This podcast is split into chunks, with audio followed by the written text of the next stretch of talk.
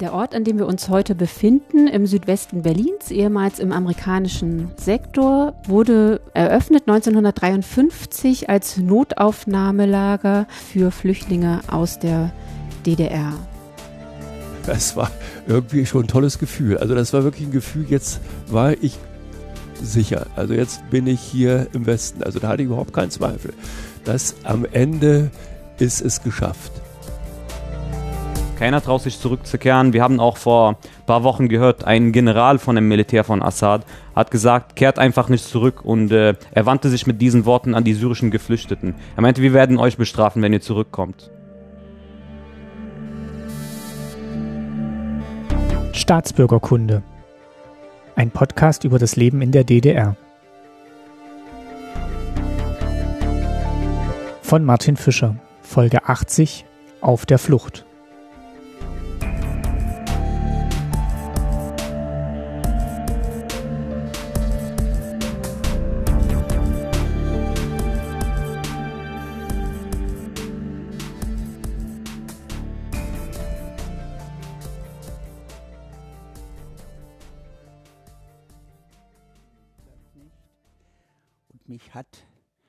Das natürlich besonders gereizt. Es ist der 25. Oktober und bei mir auf der Couch sitzt Klaus M. von Keusler. Die Staatssicherheit war spätestens seit dem Jahre 1964 mir auf den Fersen und ich konnte die schönen Orte von Görlitz bis Plauen und vom Dars bis andere schöne Dinge, Dresden, Leipzig, äh, nicht kennenlernen. Geboren bin ich in Königsberg, bin selber dort 1944 mit meiner Restfamilie aus den brennenden Trümmern unseres Hauses äh, Richtung Berlin geflohen. Königs Wusterhausen, habe dort die sich auflösenden deutschen Truppen miterlebt und den Einmarsch der Russen. In Berlin habe ich unter anderem auch die Blockade 1948 erlebt und auch den Bau der Mauer. Und zwischendurch hatte ich ein sehr bewegtes und wie ich meine interessantes Leben. Äh, ich bin verheiratet, zwei Töchter, fünf Enkelkinder und freue mich, wenn wir jetzt zu meiner Vergangenheit zusammen mit meinem neuen Freund Achim Tillemann äh, ins Gespräch kommen. Ja, ich bin äh, Pensionär seit längerer Zeit, habe 30 Jahre als Studienrat im äh, beruflichen Schulwesen gearbeitet und wohne in Berlin und bin äh, geboren 1944 in Jauer, damals äh, Schlesien. Äh, wir waren aber da nur, meine Mutter war dort evakuiert äh, wegen der Bombenangriffe auf Berlin und wir sind dann natürlich wieder zurück nach Berlin gekommen. Und ich habe ja die äh, Jahre, äh, die 50er Jahre sehr intensiv natürlich erlebt in Ostberlin mit Westberlin. Man muss ja jetzt die Situation sich mal vorstellen, äh, dass wir Verwandte in Westberlin hatten und äh, eigentlich wir ja über die Grenze konnten. Also es war alles selbstverständlich natürlich noch. Äh, Westberliner kamen zu uns. Äh, wir haben, wie gesagt, am Stadtrand gewohnt. Meine Eltern hatten dort ein großes Haus, einen großen Garten. Und die Verbindungen waren einfach da. Äh, und natürlich äh, haben wir jetzt im Laufe der Zeit gemerkt, da verändert sich irgendwas. Wir waren in den 50er Jahren, nicht? da war ja noch Kind eigentlich, aber langsam hat man natürlich mitbekommen, jetzt passiert hier irgendwas. Äh, Im Westen entwickeln sich Dinge, die Begehrlichkeiten natürlich bei Kindern wecken und äh, die bei uns natürlich nicht existierten, aber es war ja kein Problem. Man konnte ja äh, nach West-Berlin fahren und sich auch äh, bestimmte Dinge leisten. Ähm, die ganze Entwicklung begann dann Ende ähm, der 50er Jahre schon etwas komplizierter zu werden. Äh, das haben wir natürlich auch gespürt, äh, da ja eben äh, damals äh, diese Forderung war, freie Stadt West-Berlin. Also politisch gab es ja auf einmal Veränderungen. Äh, das machte sich natürlich dann auch sehr stark bemerkbar in einer starken Fluchtbewegung. Äh, Gerade bei uns im Ort äh, sind dann auf einmal sehr viele Familien gen Westen noch. Die Grenze war ja offen und es war natürlich, die, die Menschen haben gespürt, da passiert irgendwas. Auch diese, dieser weltbekannte Spruch von Ulbricht, nicht, keiner hat die Absicht, eine Mauer zu bauen. Das hat ja schon zu dem Zeitpunkt keiner mehr geglaubt. In welchem äh, Ort hattest du gelebt? Ja, das war Karolinenhof. Äh, das ist äh, Köpenick, also Bezirk Köpenick. Eine wunderschöne Gegend, Wald und Wasser vor der Tür. Und wir hatten das als Kinder da auch recht gut. Wie gesagt, diese Veränderung passierte, die frei werdenden Wohnungen, also Häuser mehr oder weniger, und das waren ja keine schlechten Häuser, die wurden dann überwiegend von sächsischen Funktionären bewohnt.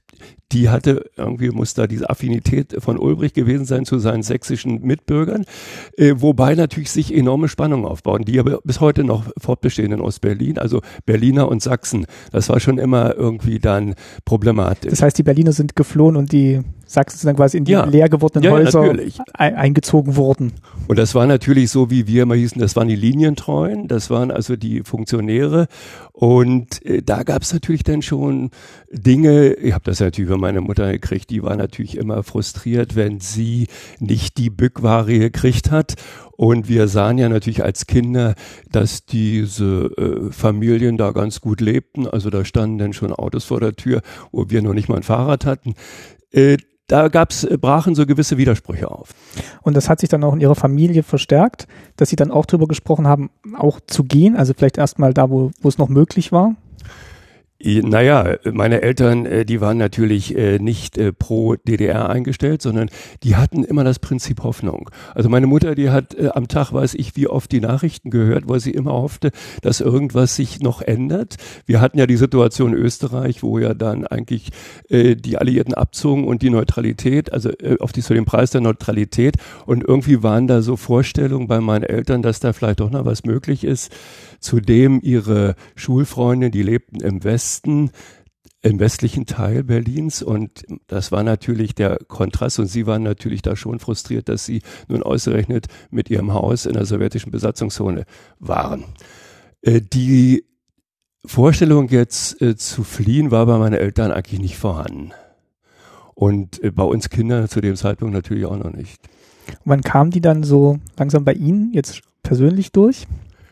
Naja, das ging ja dann natürlich äh, sehr schnell mit dem Bau der Mauer. Äh, zu dem Zeitpunkt war ich nicht in Berlin, bin mit einem Freund äh, gern Osten zur Ostsee getrennt und wir hatten noch keine Informationen. Wir haben weder Radio noch äh, Zeitung gelesen.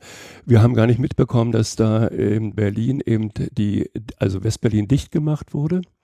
Erst beim Rückweg stellten wir fest, dass da eine große Bewegung ist, je näher wir ähm, nach Berlin kamen, Truppenbewegung, Polizei war äh, im Einsatz und wir kamen dann eben zurück und dann äh, fuhren wir zu meiner Schwester, die wohnte in der Innenstadt und die sagte, habt ihr noch nicht mitgekriegt, die, die Grenze ist so. Ne? Und da war erstmal klar, oh, jetzt ist hier was passiert. Äh, das musste man erstmal verarbeiten. Äh, danach hat sich ja natürlich auch ähm, mehr oder weniger einiges geändert. Also wir hatten nicht mehr die Westkontakte. Die waren ja erstmal total unterbrochen. Und ähm, es fing ja jetzt an, auch in der DDR, eine gewisse Form äh, von Erziehung, will ich mal sagen. Ne? Agitation und Propaganda, das war ja bei den äh, äh, Leuten in, in den Ostblockstaaten immer das Mittel, um eigentlich das Volk dahin zu bringen, wo sie es hinhaben wollten. Und es ging dann natürlich auch über die Schule, über die Ausbildungsbereiche, keine NATO-Sender hören. Ja, wobei natürlich keiner jetzt unbedingt sich dran gehalten hat. Also das war soweit war es noch nicht, dass wir abgehört wurden. Wer äh, wurde als NATO-Sender da Nur das war die, die, klassisch, die, die klassischen Sender, RIAS, SFB, äh, ja, das waren ja so eigentlich äh, SFB 1 bis 3. Das waren ja die Berliner Sender, die natürlich fast jeder in Ostberlin hörte. Und dann natürlich das Fernsehen. Äh, da fing man an jetzt äh, nach der Vorstellung, also wir müssen diese Kanäle unterbrechen, äh, damit wir jetzt äh, die Erziehungsarbeit leisten können, mehr oder weniger zu den guten Sozialisten.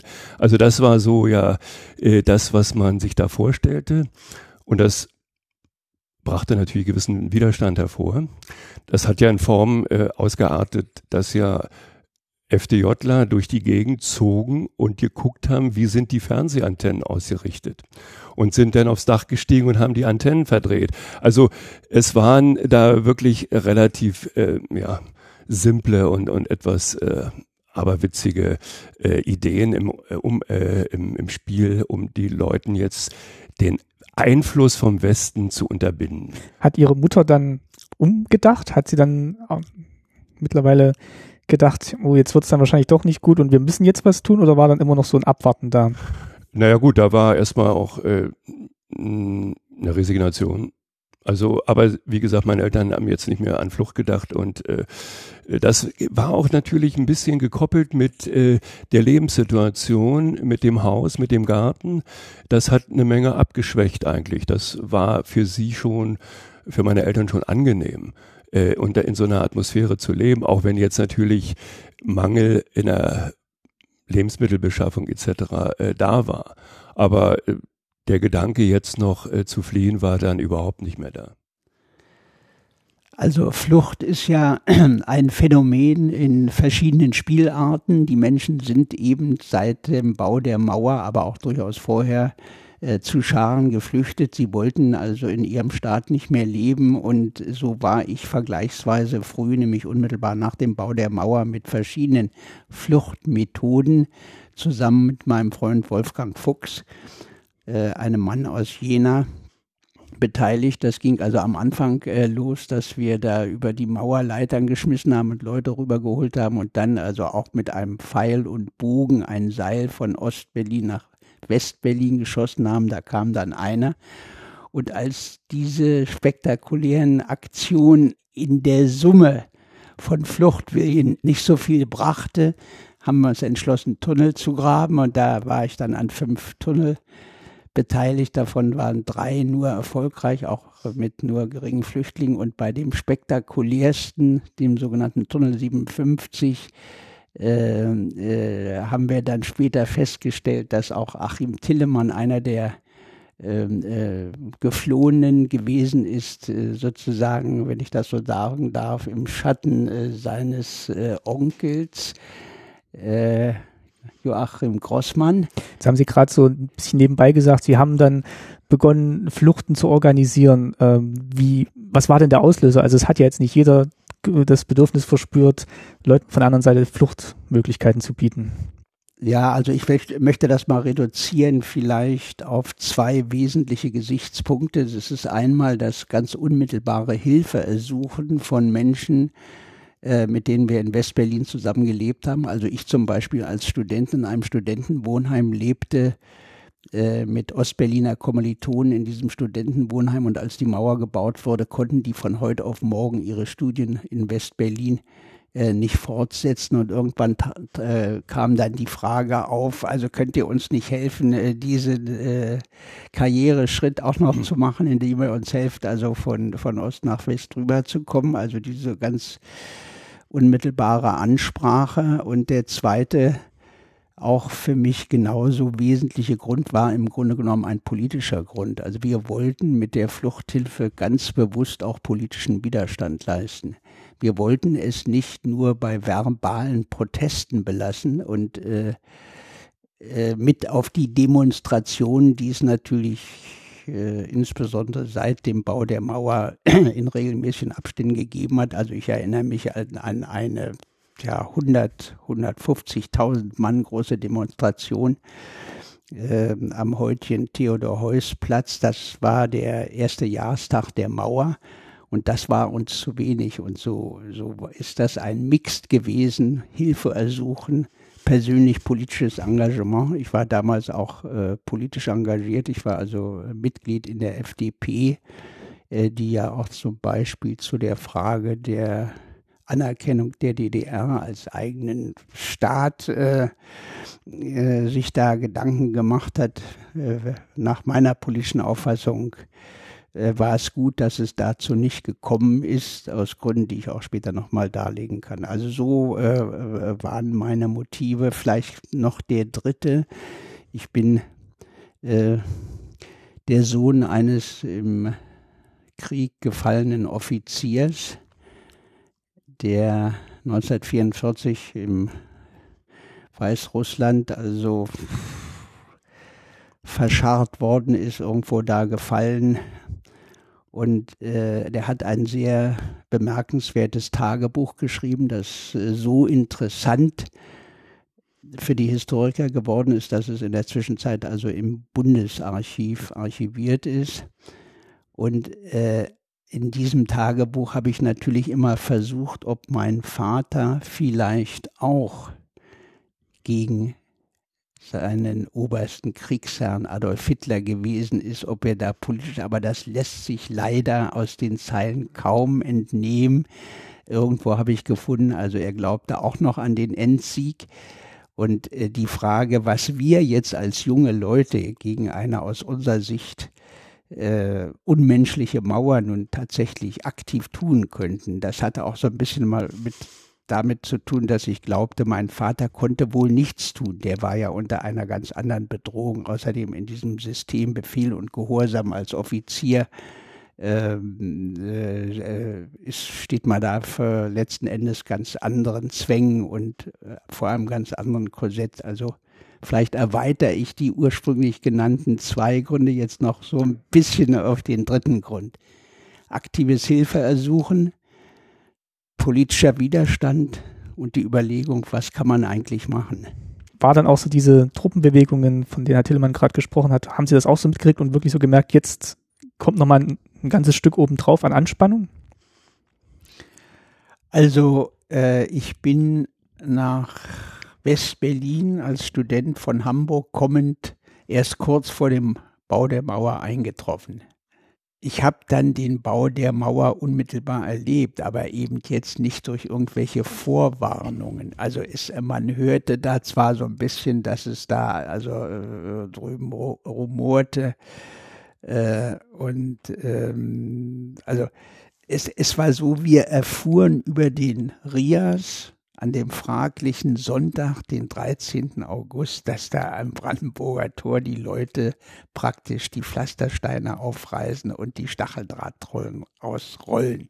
Und da sind wir dann nach gesagt, was denn da los? So als Studenten, Studentenwohnheim äh, war in äh, Zehlendorf diesem idyllischen Bezirk Zehlendorf in der Nähe des Teltower Damms, wo heute auch noch die äh, Fachhochschule für evangelische Theologie ist. Das war damals die kirchliche Hochschule mit auch so bekannten Theologen wie Gollwitzer und äh, Präses Scharf und so weiter und so weiter, äh, die uns auch immer erzählt hatten, dann, also ja, das kann im Grunde genommen wird das, äh, wird sich das wieder beruhigen, diese Unruhe. Und dann, dann, dann ging das also los mit dem ja, der Mauerbau selbst begann ja noch gar nicht. Also dieses Setzen der Hohlblocksteine aufeinander, das trat ja erst Monate später ein. Am Anfang war es ja nur so eine Absperrung mit der Folge, dass die Leute dann im letzten Augenblick da auch noch über die Stocheldrahtrollen springen könnten. Da auch dieser bekannte Fopo, der, wo es ja dieses weltberühmte Foto gibt.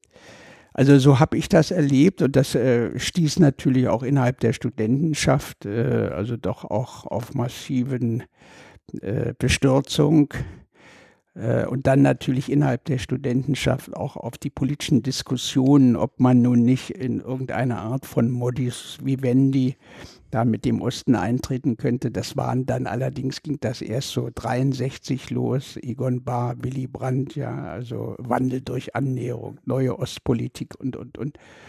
Äh, da wurden dann übrigens später dann auch die Fluchten, insbesondere, aber auch die Fluchthelfer, die Tunnelbauer, die wurden ja dazu unliebsamen Zeiterscheinungen.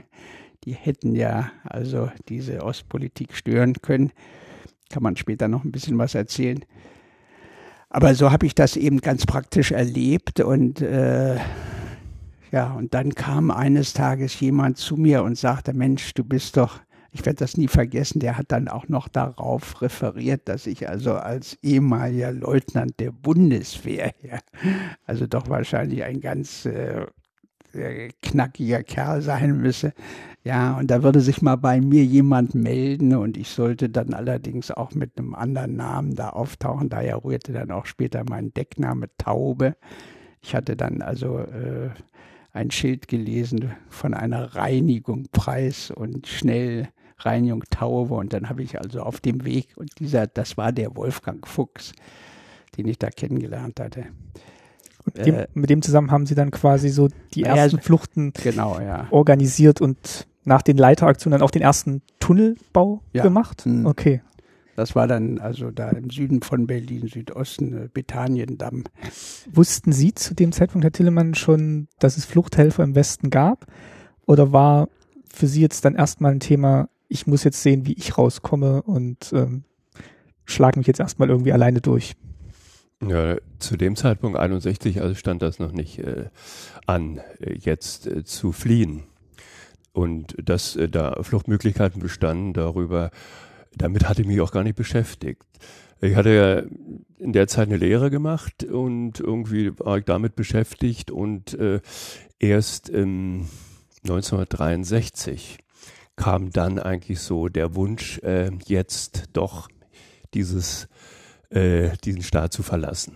Hatten Sie mit Ihren Eltern drüber gesprochen oder haben Sie ihn erstmal für sich gefasst? Das war äh, äh, nicht abgesprochen. Ich habe mit meinen Eltern auch nicht darüber gesprochen. Äh, der erste Versuch äh, ist ja auch leider schiefgegangen. Also das war eine äh, Aktion mit Freunden, vier Freunde. Wir wollten zusammen dann damals noch über die sogenannte grüne Grenze in einem Laubengelände in Berlin, wo wie ja schon erwähnt, die Mauer noch nicht so ausgebaut war. Nicht? Die waren ja am Anfang äh, war das ja wirklich nur Stacheldraht und dann standen ja in Abständen, weiß ich, von zehn Metern standen ja Polizisten, Kampfgruppen und alles, was sie mobil machen konnten. Äh, und wie gesagt, äh, selbst 1963 war die Mauer noch nicht so ausgebaut, dass man da jetzt also durch eine große Anlage hätte, äh, eine große Anlage hätte überwinden müssen. Aber leider äh, war das doch Pech, dass man uns entdeckt hat. Und das war der erste Versuch, der dann eben gescheitert ist. Da warst du dann 19 Jahre alt. 19 Jahre. Und das war natürlich ein enormer Schock, was danach kam wir haben uns äh, eigentlich darüber gar keine Gedanken gemacht oder zumindest ich habe mir keine Gedanken gemacht. Was hat das eigentlich für Konsequenzen? Äh, da wir immer so ein bisschen äh, von der Propaganda ausgingen, also das ist ein humaner Staat und äh, er will ja nur das Beste für seine Bürger. Und auf einmal saß ich im Untersuchungsgefängnis in der Keibelstraße und äh, dachte, was denn jetzt passiert? Nicht, also das musste man erstmal äh, begreifen, dass man weggesperrt wurde. Äh, kam zum Prozess, äh, das lief ganz lapidar ab. Also wir haben eben Republikflucht begangen, äh, da gibt's eben die entsprechenden Paragraphen und verurteilt acht Monate Gefängnis in Rummelsburg. Die muss ich auch voll absitzen. Ja, und danach war natürlich erstmal äh, Ruhe und Besinnlichkeit. Was machst du nun? Nicht? Auf der einen Seite war natürlich ein enormer äh, Frust da, äh, dass man mir das angetan hat. Also damit hat doch keiner von uns gerechnet, dass man eigentlich wegen diesem Versuch, jetzt äh, das Land zu verlassen, also die DDR zu verlassen, äh, so hart bestraft wird. Und wie war das mit den anderen Freunden? Ja, die haben genauso äh, eben ihre acht Monate bekommen. Ich glaube, einer hat sechs Monate bekommen, ich weiß nicht.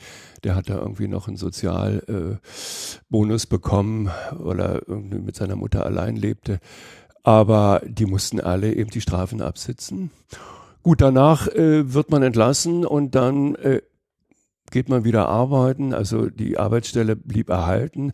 Also man war jetzt ja nicht, äh, äh, wo man sagen, so, dass man jetzt äh, geächtet war. Nicht? Also man hat wieder den Anschluss ins Leben äh, geebnet bekommen, aber die Lebenssituation selbst war natürlich dann schon etwas geknickt äh, weil man jetzt auch nicht äh, wusste, wie geht das weiter.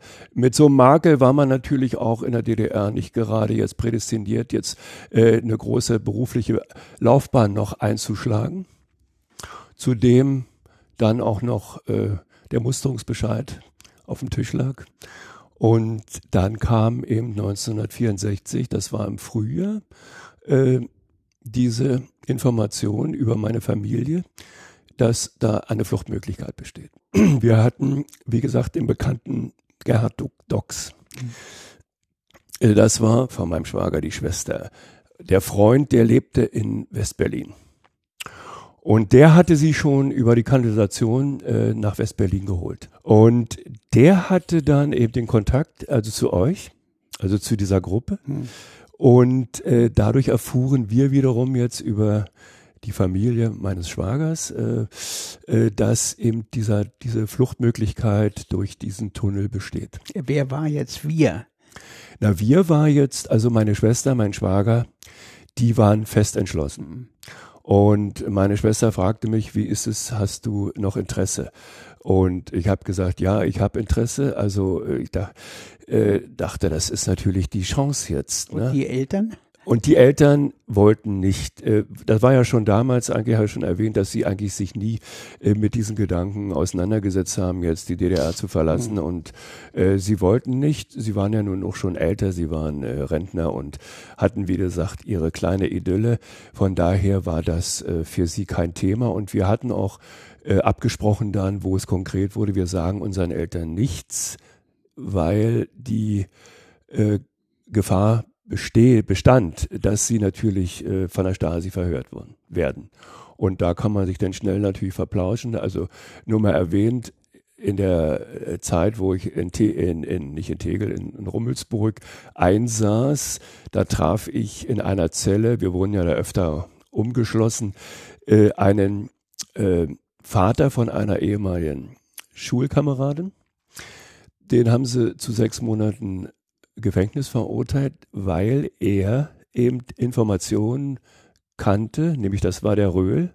Hm. Erinnert sich der, ja, ja, der, der die beiden Brüder, die ja leider auch gescheitert sind mit ihren hm. Fluchten. Und da man ihn eben nachweisen konnte, dass er Kenntnis hatte über die Fluchtvorhaben seiner Söhne, hat man ihn eingesperrt. Also das war natürlich äh, ein hohes Risiko auch für meine Eltern und deshalb haben wir gesagt, wir sagen nichts, äh, wenn sie eben nichts wissen, dann können sie auch vielleicht nicht da irgendwie können sie nichts verraten. verraten. Jetzt auf der anderen Seite der Mauer hatten sie, war dann quasi der Kontakt zu der Gruppe von ähm, Herrn Fuchs und Ihnen, Herrn von Keusler und jetzt waren sie ja dann schon so ein bisschen erfahren im Tunnelbau. Das heißt, es war dann nicht der erste Tunnel, der dann zur Flucht geführt hat, äh, vielleicht können Sie noch mal ganz kurz beschreiben, wie es dazu kam. Wie plant man denn so einen Tunnel und wie führt man das dann aus? Also äh, wir waren ja weder eine äh, festgefügte äh, Kolonne an der Spitze mit einem Polier und traten auch nicht morgens um acht an und äh, gruben dann Tunnel bis um fünf, sondern das war ja immer wieder ein, ein, ein lose zusammengesetzter Haufen von Leuten, die also jetzt äh, da helfen wollten. Also wie ging das los? Ähm, ich habe, glaube ich, schon deutlich gemacht, dass diese Einzelaktionen, äh, die natürlich auch einen ganz erheblichen Aufwand erforderten. Also ich denke da mal an unsere äh, Flucht äh, mit diesem Pfeil und Bogen und dem Seil. Ähm, das hat eben Monate vorher erstmal die Kontaktaufnahme. Dann mussten wir da also, oder beziehungsweise der Fluchtwillige musste einen, einen Bogen äh, besorgen, sich besorgen. Und dann musste er Übungen machen. Also die, äh, das war ja damals, wie ich dann später gelernt habe in der DDR, im Gegensatz, glaube ich, zu heute, äh, gar nicht äh, untersagt, etwa in öffentlichen Parkanlagen, also da so Schießübungen zu machen, so als Sportschütze da mit Pfeil und Bogen auf so ein Ziel zu schießen. Und das machte der und das musste man dann immer wieder mit dem absprechen und, und, und. Äh, also das war schon auch relativ aufwendig, auch die Kommunikation. Man muss sich auch vor Augen führen, dass in den Ostteil der Stadt ja nur äh, westdeutsche konnten, also die noch ein Dokument besaßen, entweder den Bundespass oder den äh, grauen Personalausweis, während die Westberliner, die hatten ja den grünen behelfsmäßigen Personalausweis, die durften ja nach dem 21. August 1961 schon nicht mehr in den Ostteil der Stadt.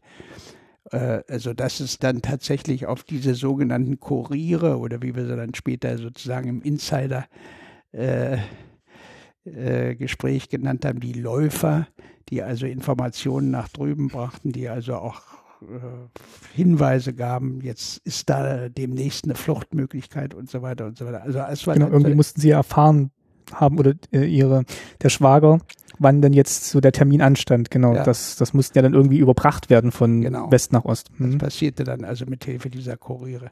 Aber um das nochmal zu erzählen, warum nur gerade Tunnel bauen. Und, und da kam man denn und sagte, Mensch, also hier ist die Mauer und da drüben in dem Haus, das ist ja gar nicht so weit, das sind ja nur 40 Meter. Und wenn das erfolgreich ist, dann können wir ja da, weiß nicht, fast 100 Leute rausholen. Äh, das, das ist wirklich auch das, das Perverse ja an der Mauer, das halt wirklich in Sichtweite, in Sichtweite war, war dann das andere Land oder die Familie oder der Freund und dazwischen war eben nur dieser Betonwall. Und also äh, so hat es dann auch. Äh, Ihr wusstet gar nicht, dass äh, dort dann dieser 100 Meter Sperr, äh, diese 100 Meter Sperrzone war? Äh, äh naja, es kommt jetzt sozusagen auf, äh, wenn ich jetzt mal meine eigene Vergangenheit betrachte, darauf an, äh, welchen, in welchem Teil Berlins sich diese Tunnelbauten da äh, abspielten. Also bei dem letzten Tunnel konnte man ja praktisch äh, von dem Haus an der Bernauer Straße in die Strelitzer Straße schauen. Da konnte man dann vergleichsweise genau. Genau, das Bild äh, gucken wir uns gerade nochmal an von dem Plan. Ja, okay. ähm, aber lassen Sie mich nochmal ganz kurz mhm. sagen, um das zu erläutern. Ähm, und da war natürlich äh, äh, da war natürlich die Verführung und auch eigentlich die ganz äh, nüchterne Überlegung, wenn es uns gelingt, diesen Stollen, diesen Tunnel zu haben, dann haben wir ja die Möglichkeit, die ganzen Fluchtbereiten, äh, die zwar jetzt nicht irgendwo gelistet waren und da äh, abrufbereit waren, also aber, aber die sich auch immer wieder meldeten. Also ich habe ähm, der gerade der Herr Röhl, der hatte mir äh, äh, der hatte mir mal gesagt, mit dem haben wir auch gesprochen, hatte gesagt, Mensch, also bei uns war immer das Thema Flucht stand immer weit oben, also bei den jüngeren Leuten, ja. Äh, Achim hat ja schon erklärt, dass das also für die ältere Generation ja auch andere, andere äh, Zwänge hatte.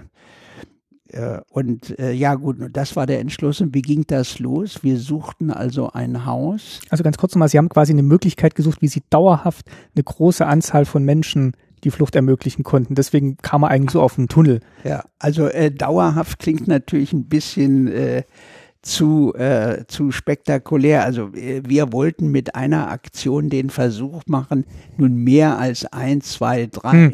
Okay. Das waren ja die Ergebnisse über die Mauer mit Pfeil und Bogen oder auch äh, diese ganzen mit, mit, mit Hilfe der gefälschten Dokumente. Das war ja eine äh, Fluchtmethode auch am Anfang. Also es gab ja, wenn Sie so wollen, also man konnte fünf Dokumente manipulieren. Den bundesdeutschen Ausweis, den Westausweis, äh, also jetzt Personalausweis, den DDR-Pass, den DDR-Personalausweis, also den blauen äh, äh, Reisepass, ne? Und der, also der andere, was hatte der für eine Farbe, weiß ich gar nicht mehr. Hm, der weiß ich auch nicht mehr. Und äh, also so, und, und aus diesem Mix konnte man natürlich über Manipulation, über den Checkpoint Charlie etwa oder da auch in der ähm, äh, dieser berühmte Übergang, äh, wo das dann stattfand, oder umgebaute Autos, Kanalisation und so weiter und so weiter. Und dann kam eben diese Überlegung, Tunnel hm. Also Leute, aber jetzt nicht auf Dauer. Also wir waren ja schon heilfroh, dass das bei dem Tunnel 57 okay. über zwei Nächte ging. Ne? Und dann sind wir da ganz pragmatisch hingegangen und gesagt, wir brauchen ein Haus in der Nähe der Mauer, damit das nicht zu weit ist, möglichst äh, mit Zustimmung natürlich auch der Bewohner also in unserem Fall war der erste Tunnel äh, dadurch begünstigt, es war so eine Art Abrisshaus am Betaniendamm, da lebte nur noch ein Maler-Ehepaar und die haben dann gesagt, naja, also fangt mal an. Und dann haben wir da äh, hier diese Pulloverärmel hochgekrempelt, Spitzhacke genommen, Hammer, Meißel und sind einfach in die Erde. Und, und, und haben gesagt, und da müssen wir rauskommen. Und äh, bei dem ersten Tunnel war es so, da hatten wir die Absicht, dass wir in, äh, in so einem äh, Gehölz auskommen wollten. Da haben wir gesagt, das ist eine öffentliche Straße, da können die Flüchtlinge rein. Und das war vielleicht so eine Entfernung von 60 Meter. Und wir sind da, äh, weiß nicht, Dezember äh, jetzt sind wir im Jahr 62, also da hatten wir schon nach zwei Monaten hatten wir schon 40 Meter gegraben. Haben gesagt, naja gut, also die anderen schaffen wir dann auch noch so. Und so, das war jetzt so diese Anfangssituation, wie man damit begonnen hatte. Und es war immer wieder Personalnot. Also manche konnten eben nicht, manche hatten auch ein bisschen Antritte wiederum. Äh, waren zeitlich nicht in der Lage. Es waren ja am Anfang, auch gerade was die Tunnelbauten anbetrifft, dann überwiegend Studenten. Und warum waren es Studenten? Das waren die, die so ein bisschen flexibler mit der Zeit umgehen konnten, äh, die auch äh, Sprachkenntnisse hatten, die, wenn sie als Kuriere irgendwo mal auch mit Hilfe eines Alliierten irgendwas machten, dann konnten die sich, also insofern war das dann auch sozusagen die, die jüngeren Leute, die da am Anfang aktiv waren. Und das Gleiche ging auch von der Freien Universität natürlich aus, äh, wo also sehr muss man schon sagen, bemerkenswerterweise äh, gerade auch dann über Autos und ähnliches, also diese sogenannte Giermann-Gruppe bestehend da aus den drei Leuten, äh, den Giermann, der übrigens, was ich lange nicht wusste, zum Schluss auch in Erfurt gearbeitet und gelebt hat. Wir haben das uns dann erst später dort mal getroffen. ja, ja, kennengelernt. Warst du auch da in Erfurt und und und. Aber was mich mal interessieren würde, nochmal, hast du denn mal daran gedacht, äh, dass das gefährlich ist, da einfach einen Schacht zu bauen und dann einen Tunnel zu graben, der ja auch nicht ausgesteift war? Das war ja in die Erde hineingetrieben. Ist ja da nie mal so äh, der Gedanke, das könnte doch gefährlich, kann mir was auf den Kopf fallen, kann ja hier verschüttet werden oder so. Äh, wie war das? Also, das, also vom äh, Gefühl her so, kam da überhaupt so ein Ge Gedanke auf? Also äh, natürlich kam der auf und ich bin auch, gehöre auch nicht zu denen, die jetzt so in James Bond-Manier, davon habe ich einige Freunde, sagen, naja, wir waren so cool, keine Angst, wir waren jung und draufgängerisch. Gut, das stimmte natürlich aus. Man hatte so eine gewisse, sage ich jetzt mal, äh, Leidenschaft und Unbekümmertheit. Äh, hat sich im Wesentlichen auch auf den gesunden Menschenverstand verlassen, hat gesagt, also äh, hier musste, weil du es erwähnt hast, absteifen. Das war also zum Beispiel bei äh, dem Tunnel 57 nicht der Fall, aber ganz am Anfang haben wir also mühselig so Stempel uns zurecht äh, sägen lassen, auch so Bretter. Und dann haben wir den Tunnel da in Südosten im Bethanien, denke ich, oder auch Heidelberger Straße äh, die mussten dann so abgestützt werden. Und in einem, Fall ist ja auch tatsächlich mal, ähm, da war ich also jetzt in dem Keller, aber dann hörte ich da also ein fürchterliches Geschrei. Da ist dann der Sand nachgerutscht und die Verbindung das waren also zwei, die da vorne gegraben haben zwischen dem ersten und dem zweiten. Der zweite musste den Sand immer in so einen Eimer schütten, den Eimer auf so eine selbstgebaute Karre und die anderen zogen den raus. Dann waren die plötzlich getrennt. Ne? Da ist uns natürlich allen das Herz stehen geblieben. Ne? Als sie dann jetzt freigebuddelt wurden äh, und das dann erzählt haben. Also da, da gab es schon richtige Ängste. Und ich muss ganz ehrlich sagen, ich war ja auch oft als Kurier drüben. Ja? Also ich hatte, wie man so schön sagt, auch immer wieder Muffensausen. Ja? Erwischt zu werden. Du klopfst da irgendwo in Pankow an eine Tür, weil du wusstest, aha, äh, der muss eine Information haben und du weißt gar nicht, wenn du jetzt, wenn dies die Tür öffnet, ob nicht die Staatssicherheit bereits äh, dich auffordert zur, äh, wie hieß das, Aufklärung eines Sachverhaltes mhm. mal sie zu begleiten oder sogar mit der Kalaschnikow im Anschlag dort stand. Also da äh, äh sind uns schon, also fand ich für meine Person, aber äh, ja, äh, manche sagen, war der nicht sehr leichtsinnig, es hat natürlich Leichtsinn jetzt im ganz rationalen Sinne auch eine gewisse Rolle gespielt. Aber irgendwo hat man gedacht, also da ist ein Ziel, da müssen wir hin.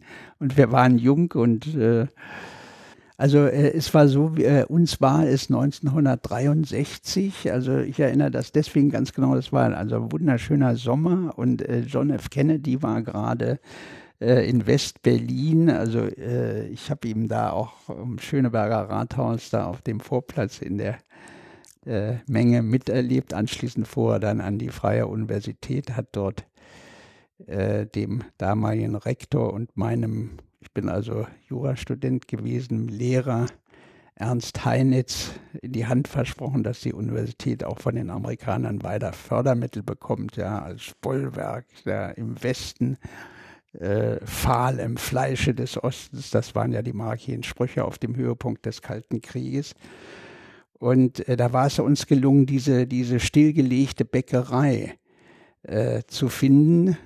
Also der Bäckermeister Rohloff, in der Bernauer Straße 97 hatte sein Geschäft aufgegeben. Warum? Die Mauer war gebaut und seine Kundschaft aus dem Osten war jetzt einfach weggeblieben. Und der Rest in diesem zum Teil trostlosen Wedding da oben, der äh, veranlasste ihn sozusagen in Rente zu gehen. Der war jetzt, sagen wir mal, so Anfang 60. Aus, aus unserer Sicht natürlich schon ein äh, alter Zeitgenosse, Anfang 60, Mitte 60 und äh, mit dem haben wir dann eine ja, Art Vertrag geschlossen, haben gesagt, wir sind hier ein paar Leute, wir sind ein junges Filmteam, wir möchten gerne die frei, äh, also die freien äh, Backstuben, das waren also riesige Räume, ja, also zum Teil also äh, äh, fünf mal sechs Meter groß, also richtige Riesenräume. Das war natürlich dann später gut, weil wir dort den Sand unterbringen konnten. Weil man den auch nicht einfach so raustragen und irgendwo nee, hinkippen das konnte. Natürlich nicht. Das, wenn man sich auch gerade die Situation äh, da an der Ecke anguckt, also der Osten war ja auch präsent mit seinen Ferngläsern und mit seinen Beobachtungsturmen, war auch, waren auch zum Teil Sichtblenden.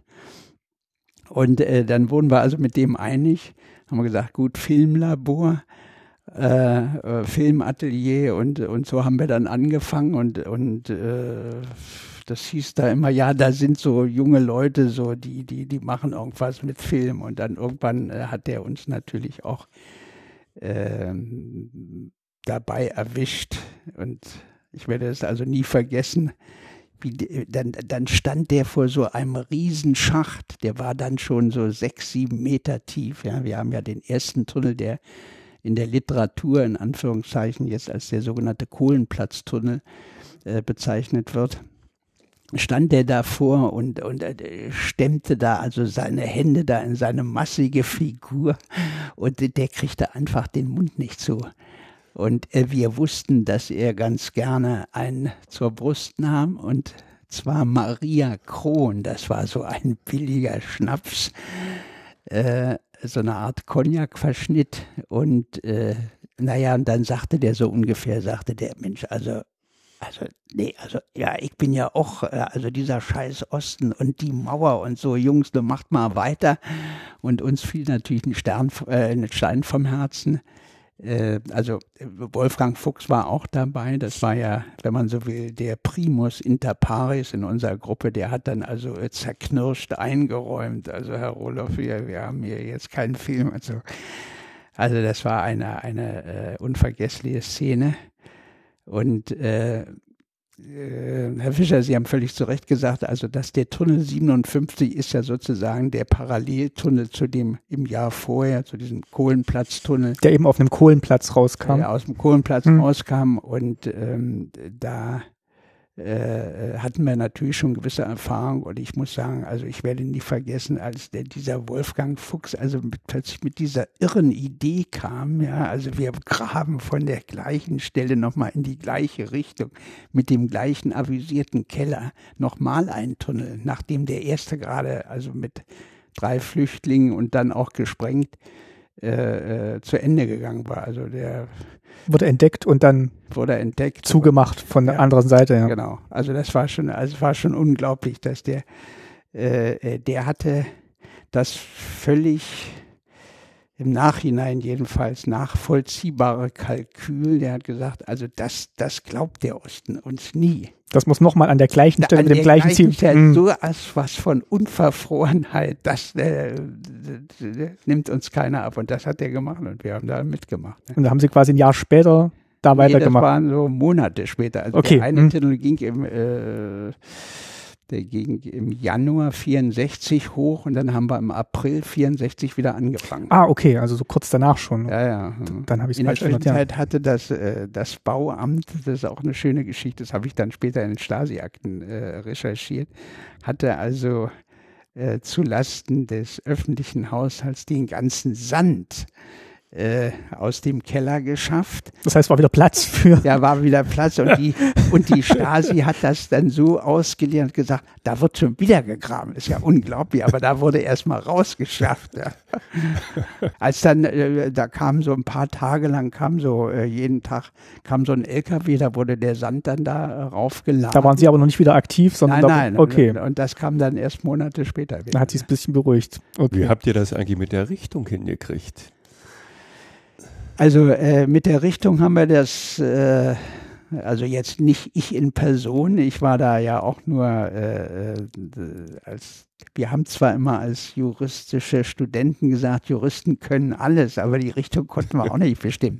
Aber was war geschehen? Wir hatten ja die Möglichkeit von oben von dem Haus aus, von einem der Dachböden, also ziemlich genau in die Straße zu gucken. Wir konnten also sagen, wir wollten in der Haus Strelitzer Straße eigentlich in dem Keller auskommen. Ich bin dann als jemand, der auch äh, da, wie schon erwähnt, da mit dem westdeutschen Ausweis immer wieder als Kurier tätig werden konnte, auch von der anderen Seite rübergegangen, habe da die Situation da so ein bisschen aufgeklärt. Und äh, ja, wie ging das vor sich? Also äh, allgemeine Richtung und dann später kam der Achim Neumann, das war allerdings erst bei dem Tunnel 57 und der war ja ähm, äh, Bauingenieur, ne? Bauingenieur, Student äh, und der, äh, ich weiß nicht, ob er es war oder irgendeiner brachte einen Theodoliten bei einem so ganz kleinen auf so einem Dreibein. Ja, Hm. genau, den äh, auf dem Dreibein und so konnten die Leute, die mit so einem Ding umgehen konnten, konnten ziemlich genau sagen, wo wir sind. Und dann hatten wir auch noch so eine Methode, wir haben eine ganz lange Schnur genommen und haben also praktisch äh, auf die Weise den Tunnel immer vermessen. Also äh, äh, Ja. ganz, ganz lange Schnur. Ne? Da konnte man genau sehen, wie viele Meter sind wir jetzt gerade. Und das, was ich auch immer ganz gerne erwäge, weil die Leute, äh, weil denen das so vielleicht auch plausibel erscheint, ist, dass wir an manchen Stellen den Tunnel auch äh, ein bisschen, äh, also jetzt nicht nur geradeaus, sondern ein bisschen in eine Kurve haben gehen lassen und dann wieder eine andere Kurve. Also mit der Überlegung, dass wenn jetzt die Staatssicherheit damit, also mit der Kalaschnikow kommt und eventuell da den langen Stollen entlang schießt. Achso, dass man da noch so ein bisschen ähm, ja, ja, damit man, ausweichen kann, ja. beziehungsweise, dass die gar nicht so, Geradeaus durchschießen können. so ist es ja. Also das waren so die Dinge, Okay. Wie lange haben Sie dann gegraben insgesamt, bis Sie dann vermeintlich unter dem Ausstiegspunkt waren? Ja, also bei dem ersten Tunnel, der fing so also Mitte 63 an, der ging dann wegen des Passierscheinabkommens, erfuhr der eine Unterbrechung. Äh, auch das äh, ist äh, dramatisch gewesen. Also es kam dann plötzlich die äh, Angehörigen der Abteilung 1 des Innensenators, also richtig wie Spione.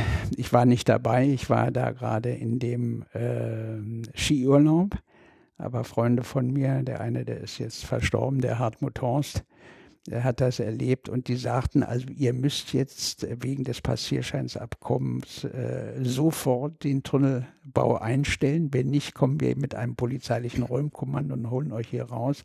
Begründung, der regierende Bürgermeister oder die Stadtregierung in Westberlin hatte natürlich kein Interesse, nachdem dieses sehr kompliziert ausgehindelte Gebilde eines Passierscheinabkommens ja äh, Mitte Dezember beginnen sollte, dass da nun Unruhe an der Mauer ist, insbesondere durch so einen spektakulären Tunnel.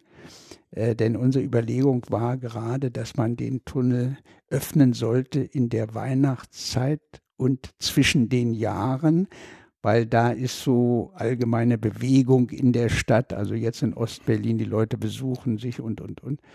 Und äh, Da fällt es nicht so auf, wenn dann Menschen ja, unterwegs sind. plötzlich, plötzlich auch da immer wieder in das Haus gehen Mhm. und so. Es hätten ja alles Besucher sein können, Weihnachtsbesucher und dann auch mit Blumen ausgestattet. Und dieser Aufforderung sind wir, äh, sind wir da also äh, etwas zähneknirschend nachgekommen. Und der Wolfgang Fuchs, der hatte dann noch ähm, äh, mit einem, ich weiß nicht, ob der der Name dir was sagt, Siegfried Lonscher, der da auch uns behilflich war, er hatte da noch versucht bei der Innenverwaltung, also so mit dem etwas, äh, etwas leidenschaftlichen Argument, da äh, das zu verhindern, indem er gesagt hat, ja, der Willy Brandt, nicht wahr, der fährt da also äh, äh durch die Welt und äh, mit Tränen erstickter Stimme ruft er immer, die Mauer muss weg und jetzt kommen wir und schaffen ein kleines Löchlein, um den Menschen zu helfen und schon wird das zugestopft. Also es gab da natürlich in solchen Gruppen, ich sag mal, die Tauben und die Falken, die einen wollten also massiv das so nicht akzeptiert, andere haben natürlich auch abgewogen, haben gesagt, naja, das passiert ja komm, ist also so tolle Geschichte. Äh, die Menschen hatten sich ja doch immerhin über äh, anderthalb Jahre nicht gesehen und äh, es war ja auch eine ganz, ganz bewegende Angelegenheit. Ja, und dann haben wir dann nach Ablauf des Passierscheinabkommens, das war dann der ähm, war dann äh, ungefähr der 5. Januar 64, haben wir den Tunnel dann geöffnet. Und dann kam. Das war der erste aus der Bäckerei raus? Ja. Mhm. Und dann kamen äh, drei Mädchen und am nächsten Tag wurde der dann also entdeckt, weil der auf dem Kohlenplatz gelandet wird. Und äh, ich habe das natürlich deswegen in besonderer Erinnerung, weil der Peter Schulenburg, äh, ein Studienfreund, und ich, wir haben da also den Durchbruch gemacht äh, und sind da plötzlich da auf diesem Kohlenplatz in der Nacht gelandet, indem wir da ein Loch ge geschaffen haben. Und dann äh, haben wir da mit der Lampe da rumgefingert und plötzlich kam also frischer Luftzug durch. Und ganz äh, erinnerlich auch noch plötzlich starten uns ganz plötzlich äh, zwei Augen an äh, die sich verengten und das waren dann Katzen, die da schnuppernd auf dem Gelände rumliefen. Und da blieb uns natürlich das Herz stehen und wir haben dann da miteinander kommuniziert mit den Leuten in der Bäckerei. Äh, haben den dann langsam geöffnet, dann kamen diese drei Mädchen und am nächsten Tag, also Glück im Unglück, äh, es schneite in der Nacht. Es war zunächst nicht zu sehen, aber am nächsten Tag hat dann der Kohlenhändler selbst äh, der hat dann, wir hatten dann noch so Bretter rübergelegt über die Öffnung, äh, der hat es dann entdeckt und dann kam wenig später, also Stunden später kam die Stasi oder die NVA und hat den Stunde dann äh, mit, mit Gasgranaten äh, also zum Ende gebracht. Im gleichen Frühjahr müssten Sie dann auch angefangen haben, die Kontakte herzustellen, beziehungsweise Info zu bekommen, dass dann wieder ein Tunnel entsteht und dass das dann auch ihre Fluchtmöglichkeit war nach Westen. Ja, genau. Der war im Frühjahr 64 und irgendwie war so anvisiert ähm, September, Oktober.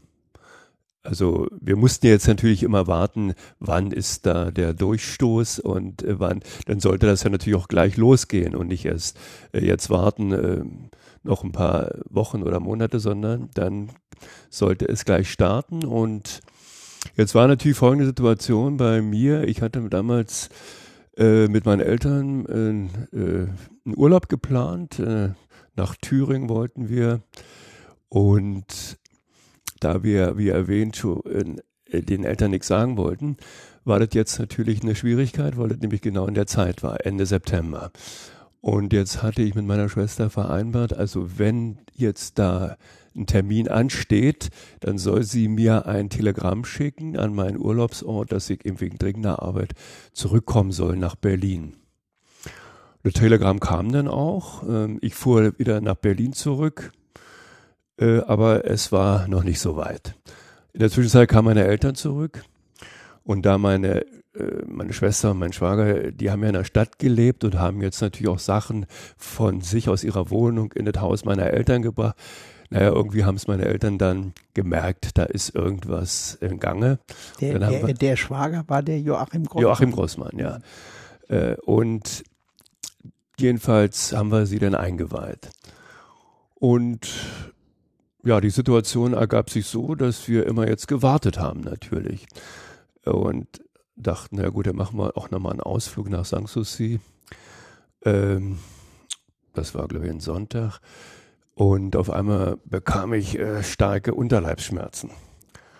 Ähm, wir sind dann sofort da ins Krankenhaus gegangen und da sagte, äh, eben die Ärzte hatten mich untersucht und haben festgestellt, also es ist eine akute Blinddarmentzündung, das muss sofort operiert werden.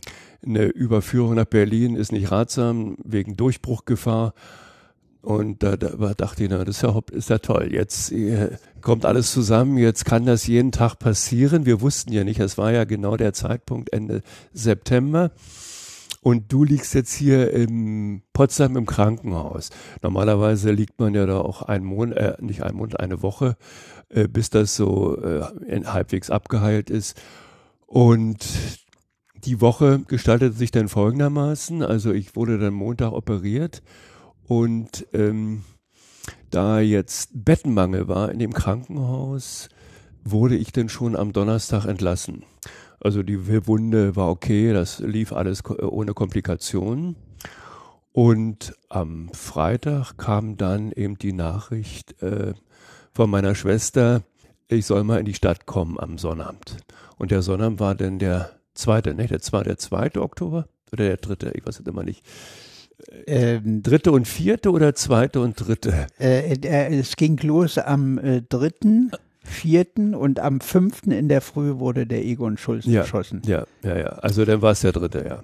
Das heißt, Sie waren dann in der Woche dann Donnerstag, Freitag nach oben durchgebrochen, waren dann auch da gelandet, wo Sie landen wollten. Das war dann jetzt nicht dieses, diese Kohlen, äh, dieser Kohlenplatz, sondern das war jetzt unter einem Toilettenhäuschen und da sollte dann der Ausstieg sein.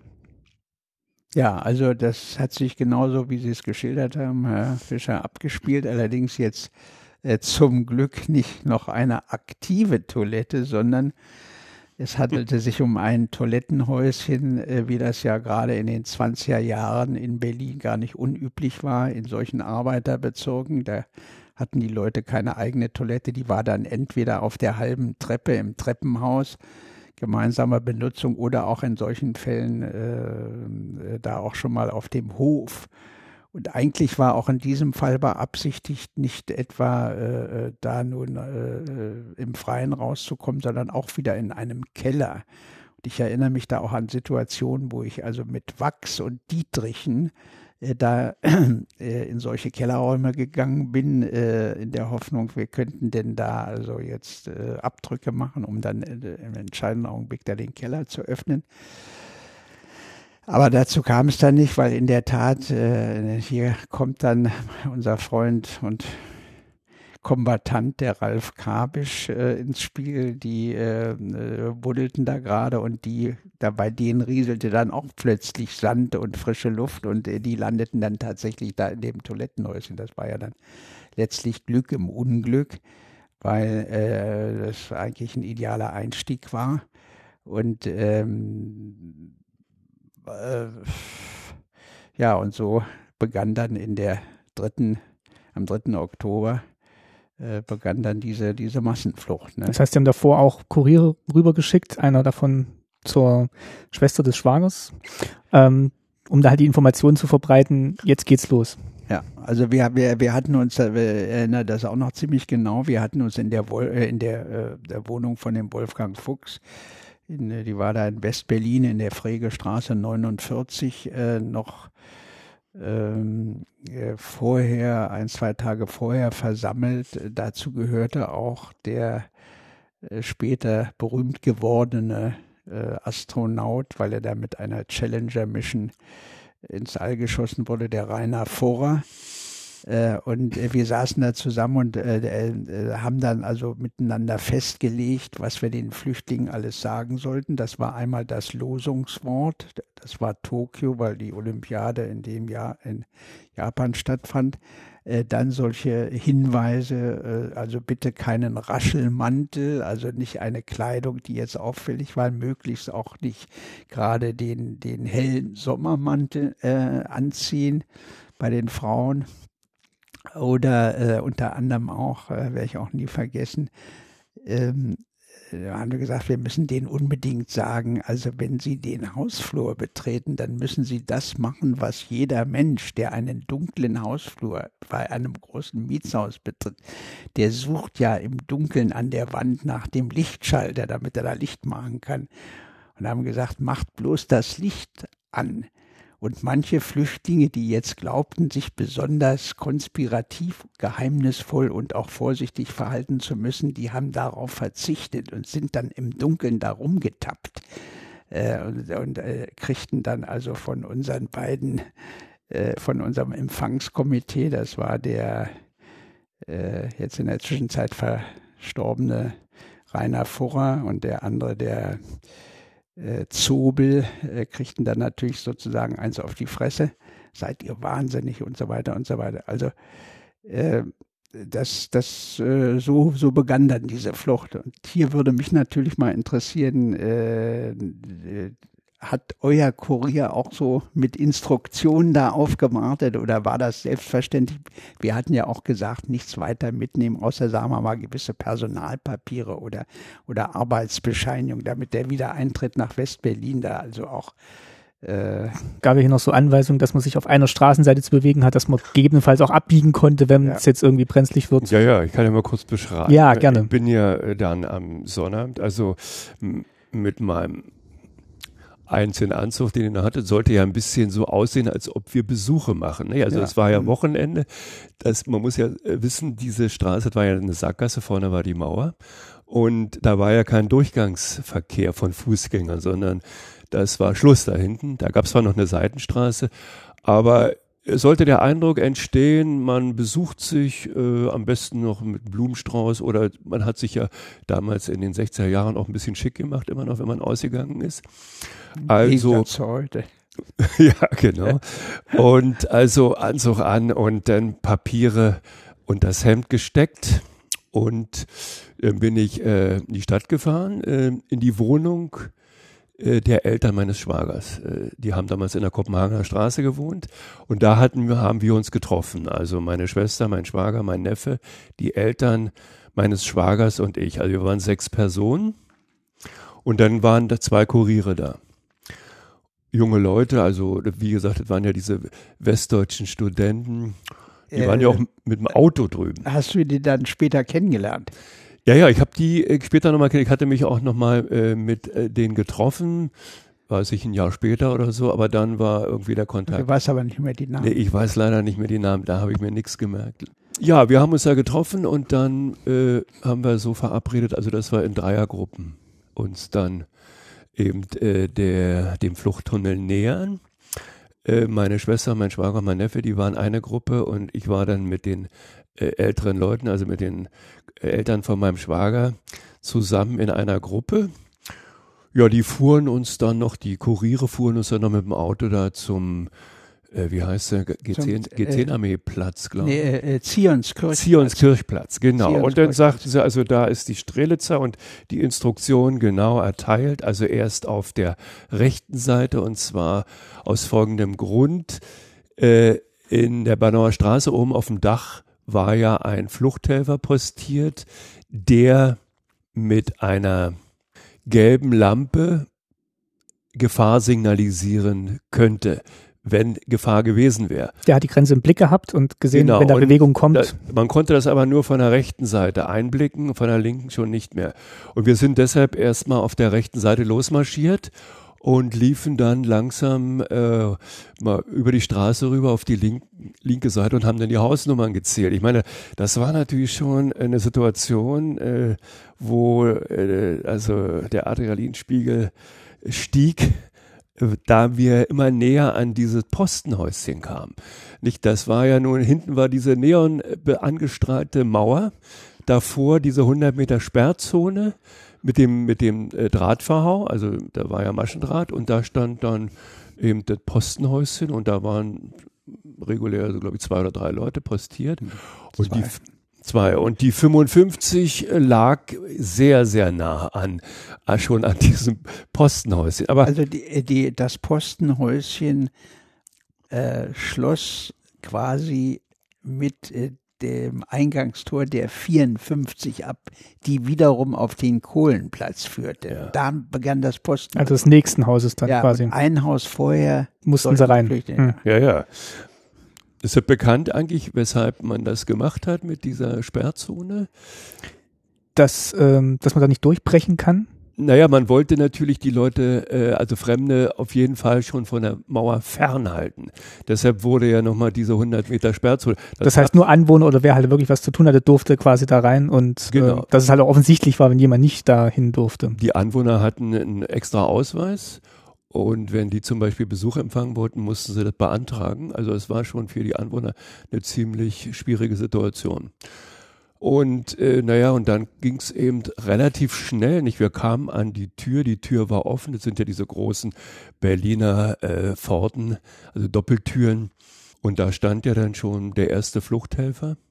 Und dann irgendwie, glaube ich, war noch die Order Schuhe aus, damit es nicht so laut ist. Und der hat, und dann hat man uns äh, also nicht über die über die Toreinfahrt, das waren ja immer diese Toreinfahrten, die zum Hof gingen, weil ja da früher hinten die Pferde äh, standen auf dem Hof. Äh, das ging dann über so einen Seitenweg äh, hinten zum Hof. Und da stand dann der zweite Fluchthelfer. Der hat uns dann im Empfang genommen. Und also Parole hatten wir natürlich klar vorne benannt, Tokio. Und äh, wie gesagt, da an der, an der hinteren Hoftür stand dann der zweite Fluchthelfer, der uns dann gleich weiterleitete zu dem Tunneleingang. Das war ja alles dunkel, also man hat ja nichts gesehen äh, und nur wirklich, das war ja der Vorteil auch, äh, dass es eben auch diese Toilettenhäuschen auch so ein bisschen hinter Sträucher stand. Also man konnte es nicht äh, sofort verorten. Äh, äh, Zwischenfrage.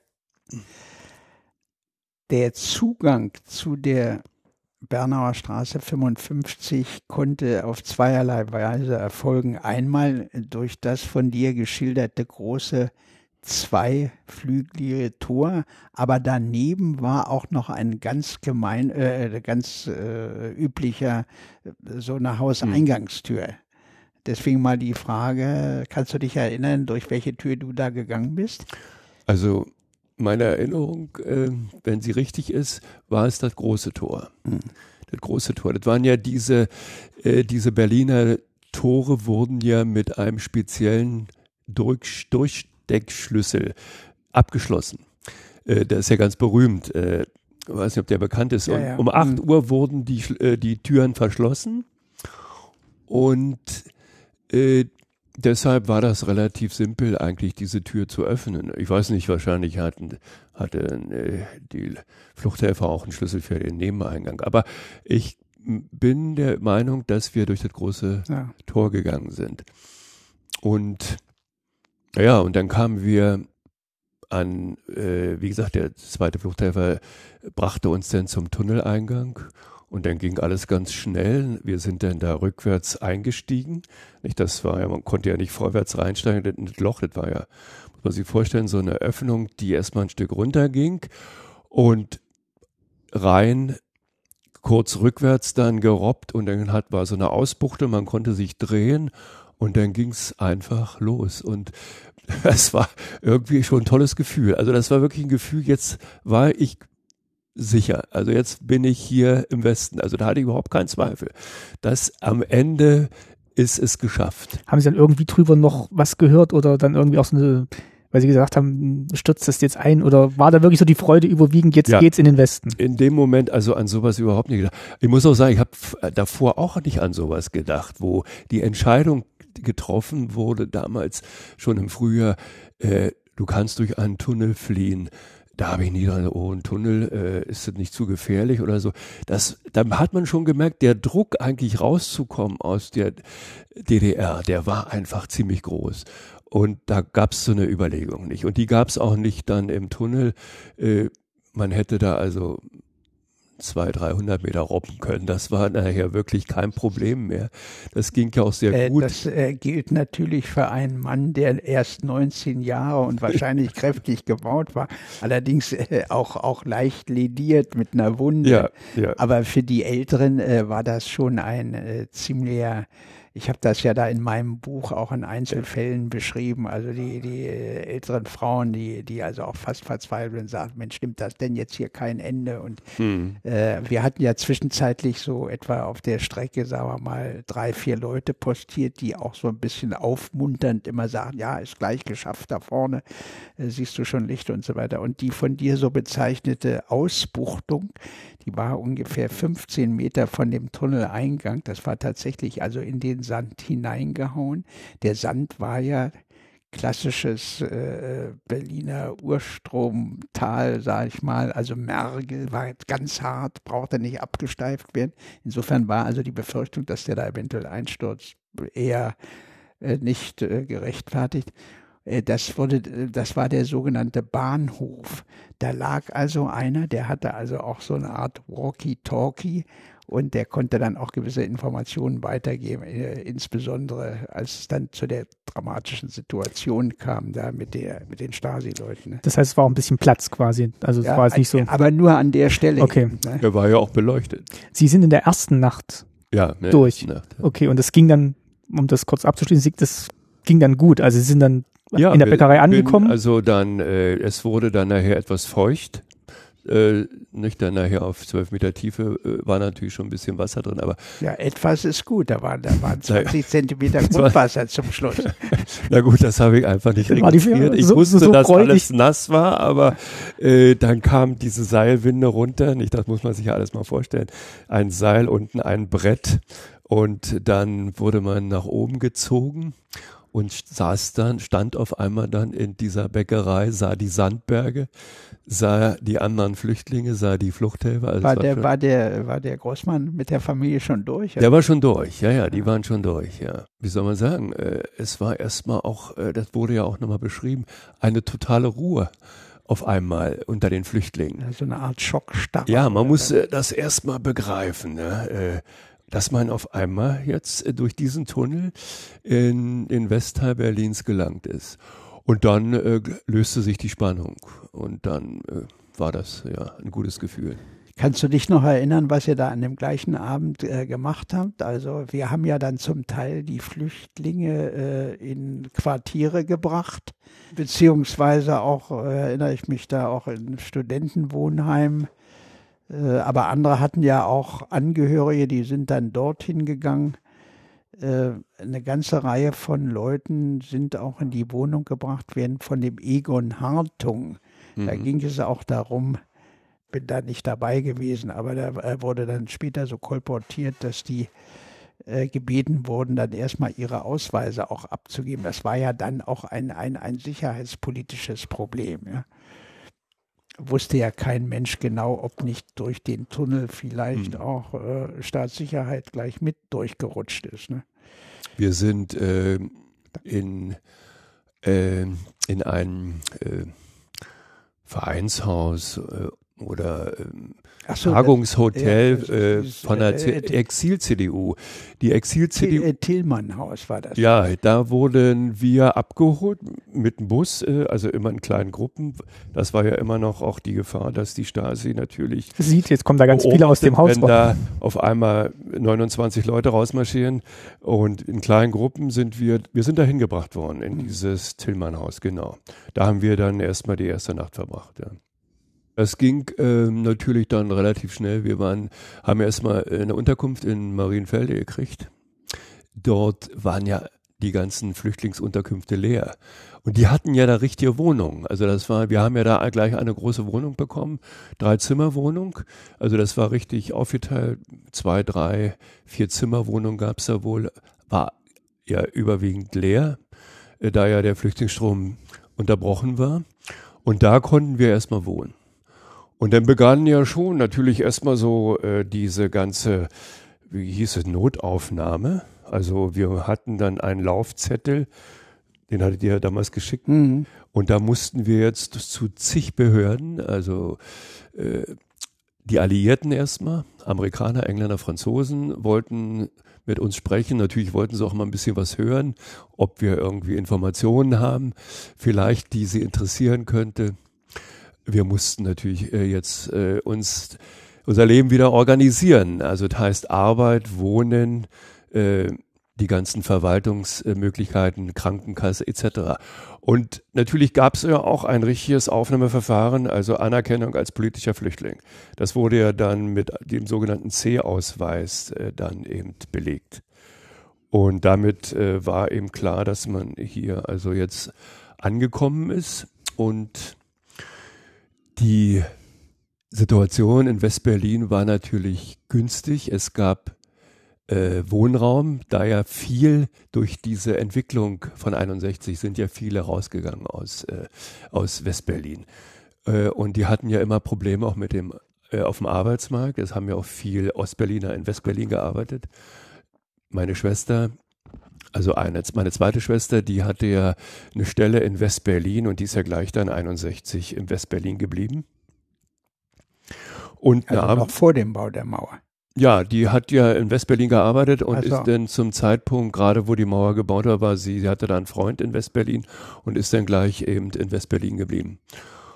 Und äh, für uns begann das alles sehr problemlos. Wir hatten dann relativ schnell eine Wohnung in Langwitz, eine schöne Neubauwohnung. Also ich habe dann erstmal bei meiner Schwester und bei meinem Schwager gewohnt. Und äh, wir haben ja zusammen äh, in, in Marienfelde gewohnt. Ja. Und das war natürlich jetzt äh, nicht so die Wohnung, wie man sich vorstellt. Und in Langwitz wurde ein großer äh, Komplex neu gebaut und da haben wir alle eine Wohnung bekommen. Das heißt, meine Schwester, mein Schwager, mein Neffe und ich äh, haben dann erstmal da zusammen gewohnt, die ersten Jahre. Und äh, Arbeit, kein Problem, also zum Arbeitsamt. Äh, wir haben ja dann auch gleich vom ersten Tag an, äh, haben sie uns Arbeitslosengeld bezahlt. Dann gab es ja auch äh, diesen Lastenausgleich äh, haben wir auch bekommen, also für, für die kleinen Dinge, die man zurückgelassen hat. Ich meine, ich hatte ja nur ein Zimmer bei meinen Eltern im Haus. Aber es war also sehr komfortabel und äh, habe dann auch eine sehr gute, interessante Arbeitsstelle gekriegt äh, am Neulendorfplatz in Berlin bei einer kleinen Firma, die kam aus Nürnberg, äh, nannte sich Eldata, die fing damals an, so die ersten äh, äh, Elekt Elektro, äh, wie sagen wir, das waren keine elektronischen äh, äh, Faktoriermaschinen, aber elektromechanisch. Äh, fing die an, äh, jetzt so den ganzen Büroablauf ein bisschen schon zu automatisieren oder zu mechanisieren. Und die Firmen wurden ja auch damals natürlich äh, äh, subventioniert, äh, damit sie nach Berlin wiederkommen. Und äh, Berlin-Zulage natürlich dann sowieso. Und da ist man sehr schnell wieder reingekommen und da waren auch sehr viele junge Leute, äh, die da eben beschäftigt waren. Also man hat da sehr schnell Anschluss gekriegt und konnte relativ schnell wieder ins äh, normale Leben einkehren. Und auch die Überprüfung durch die Alliierten war dann abgeschlossen oder ja. wurde dann für positiv ja. befunden, dass sie ja, jetzt kein Spion waren. Äh, äh, Nochmal zu der Unterbringung in Marienfelde. Also äh, war das letzte Jahr, äh, glaube ich, das letzte Mal da. Also wenn man in die Gedenkstätte reingeht, da erstmal in diesen Flachbau und dann ein Stück, äh, dann ein bisschen nach oben, dann kann man ja nach hinten gucken und da stehen so Häuser.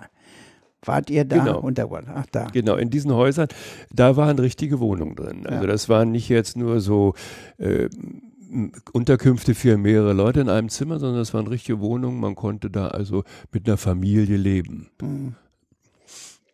Ich wollte noch mal ganz kurz den Bogen zumachen zum Tunnel, weil sie sind in der ersten Nacht geflohen und das ging gut mit den 29 Leuten und dann gab es ja eben noch den, den zweiten Abend, wo dann eben nicht alles so geklappt hat. Vielleicht können Sie das noch mal kurz schildern, wie sich das zugetragen also hat? Also das hat sich dann so abgespielt, dass in der zweiten Nacht, es äh, näherte sich auch so schon ungefähr Mitternacht, zwei vermeintliche Flüchtlinge auf unsere Fluchthelferkameraden stießen, äh, die erstens das Losungswort nicht kannten und zweitens entgegen jeder Absprache auch mit Taschenlampen darum fummelten und der Rainer Vorer und der Christian Zobel, die die da im Empfang genommen haben, die haben die dann also erstmal äh, versucht, da also nun zur Raison zu bringen, so nach dem Motto, äh, könnt ihr denn allen Ernstes hier so äh, euch verhalten? Und äh, jetzt muss man sich die Situation, in der wir ja letzten Endes in diesen Tagen, einschließlich der Flüchtlinge sicherlich auch, gestanden haben, es war ja Stichwort Adrenalinspiegel, alles immer in Hochspannung. Und dann haben diese beiden vermeintlichen Flüchtlinge, ich nehme mal das Ergebnis vorweg, es waren also zwei Stasi-Leute, haben da rumgejammert und hat gesagt, da draußen wartet noch jemand, der ist gerade aus Bautzen gekommen und der traut sich nicht und der hat uns vorgeschickt, wir sollen mal gucken. Und da hat der Furrer letzten Endes diesen äh, in Höchstspannung, sage ich jetzt mal, befindlichen Situation hat er gesagt, naja, nun kommt aber einer bleibt hier und damit wir sicher sind und so weiter. Also, also kurzum, denen ist es gelungen, den Hausflur wieder zu verlassen, diesen beiden Leuten äh, weil die ja immer gesagt haben, ja, wir kommen gleich, der steht da um die Ecke, den sagen wir nur Bescheid, dass jetzt hier die Möglichkeit besteht und so weiter. Und dann kamen aber diese beiden Stasi-Leute mit der Gruppe des Egon Schulz, also der Unteroffizier aus Rostock, und dann begann da die Schießerei. Und im Zuge dieser Schießerei wurde der Egon Schulz zunächst mal äh, von einem Fluchthelfer angeschossen, der da als Warnschuss in die Dunkelheit geschossen hatte, an der Schulter getroffen, dann brach er zusammen und äh, Im Gegenfeuer hat der Soldat Meyer dann seine Kalaschnikow mit neun Schuss entleert und den Schulz von hinten äh, durchsiebt und der ist dann. Der hat sich wieder erhoben gehabt und er hat ihn nicht gesehen, also sein eigener ja, Postenführer. hat ihn dann erschossen, ja. genau. Sie haben es auch thematisiert in dem Artikel, dass eben sie auch mit mit Waffen ausgestattet waren, ja. um sich mhm. zu verteidigen können. Ja, Sie können auch nochmal erklären, was dann der Weggrund war, aber es gab auf jeden Fall ja, aus Ihrer also Sicht die wir, Notwendigkeit, das äh, zu haben, machen? Äh, wir haben, äh, nachdem ja äh, das Grenzregime auch immer martialischer gegen Flüchtende und gegen Fluchthelfer vorging und Erich Mielke als Chef der Staatssicherheit ja also auch jetzt immer wieder in der Öffentlichkeit erklärt hätte, also die Fluchthelfer sind unsere größten Feinde, die bringen die DDR zum Ausbluten und so etwas äh, hochtrabende Worte, äh, haben wir gesagt, wir brauchen ich meine, man muss sich auch vergegenwärtigen, es war also kurz vorher, auch äh, jetzt kurz vor Weihnachten, äh, 63 äh, war auch ein Flüchtlinge erschossen, der komische, der, der hieß auch Schulz, der Paul Schulz, dann Peter Fechter und so. Das war ja uns ja allen präsent, dass da also wild geschossen wurde. Und da haben wir uns dann auf den Standpunkt gestellt, wir sollten auf die Waffen nicht verzichten, im Wesentlichen aus zwei Gründen. Erstens, wir wollten unsere Flüchtlinge auch schützen und zweitens uns natürlich auch selbst zu verteidigen. Wir wollten also auf Deutsch gesagt auch nicht erschossen werden. Ne? Naja, und im Zuge dieser äh, Ereignisse kam es dann zu diesem tragischen Vorfall. Wir haben uns ja lange bemüht, mit dem Schützen, dem, ähm, ähm, mit dem Meier, weiß gar nicht, wie der mit Vornamen heißt, und es ist uns dann im letzten Jahr gelungen, den mal ganz kurz ans Telefon zu bekommen, der sich also über 40 Jahre verweigert hat, äh, mit uns zu sprechen, also im Zuge unserer Recherchen und äh, der dann auch also gesagt hat, ja, es tut ihm natürlich leid und und und. Aber die hatten dann natürlich auch so einen Verschwiegenheitskodex untereinander, die NVA, äh, die Geheimdienste, das ist auch nichts ganz Ungewöhnliches, das ist eben so. Deswegen sprechen ja die Stasi-Leute heute auch nicht. Und äh, selbst ein Herr Kohl nimmt sein äh, ver versprechen, äh, da nur nicht den Spender zu offenbaren mit ins Grab und andere genauso gut, die Schleierleute und so weiter. Und ihr, ihr Freund, also der dann diesen Warnschuss, diesen Streifschuss abgegeben hatte, der, der Christian Zobel, also habe ich jetzt auch gelesen, ähm,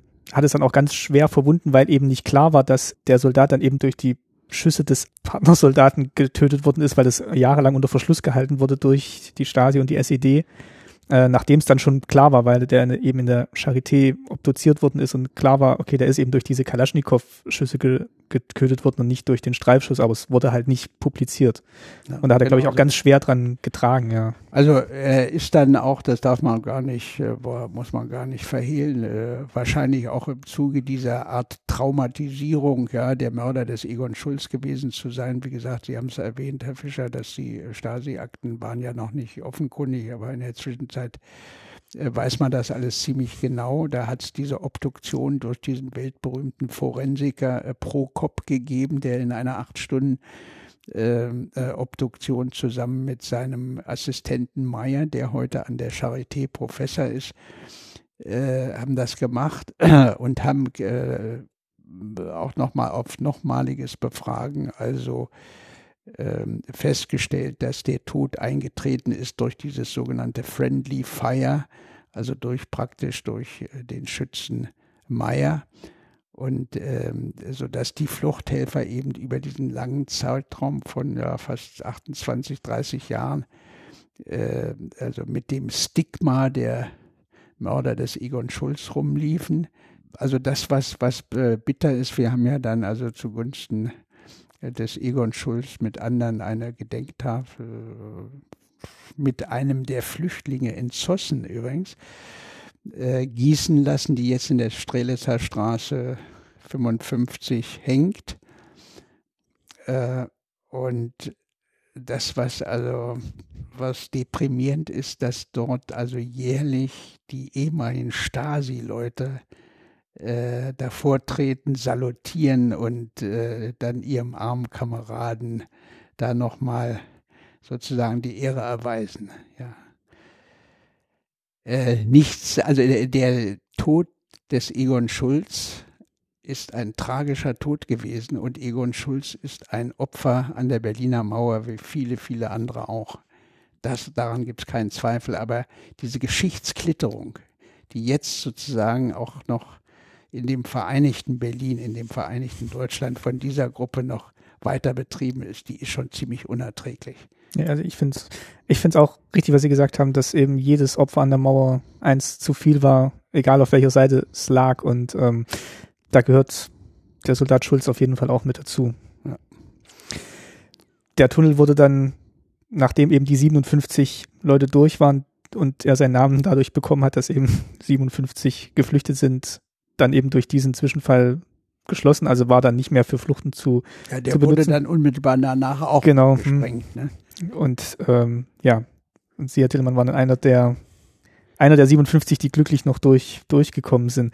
Dann bedanke ich mich auf jeden Fall recht herzlich bei Klaus von Keusler für seinen Besuch und äh, Achim Tillemann ebenfalls und für ihre spannende Geschichte zur Flucht durch den Tunnel 57. Vielen Dank.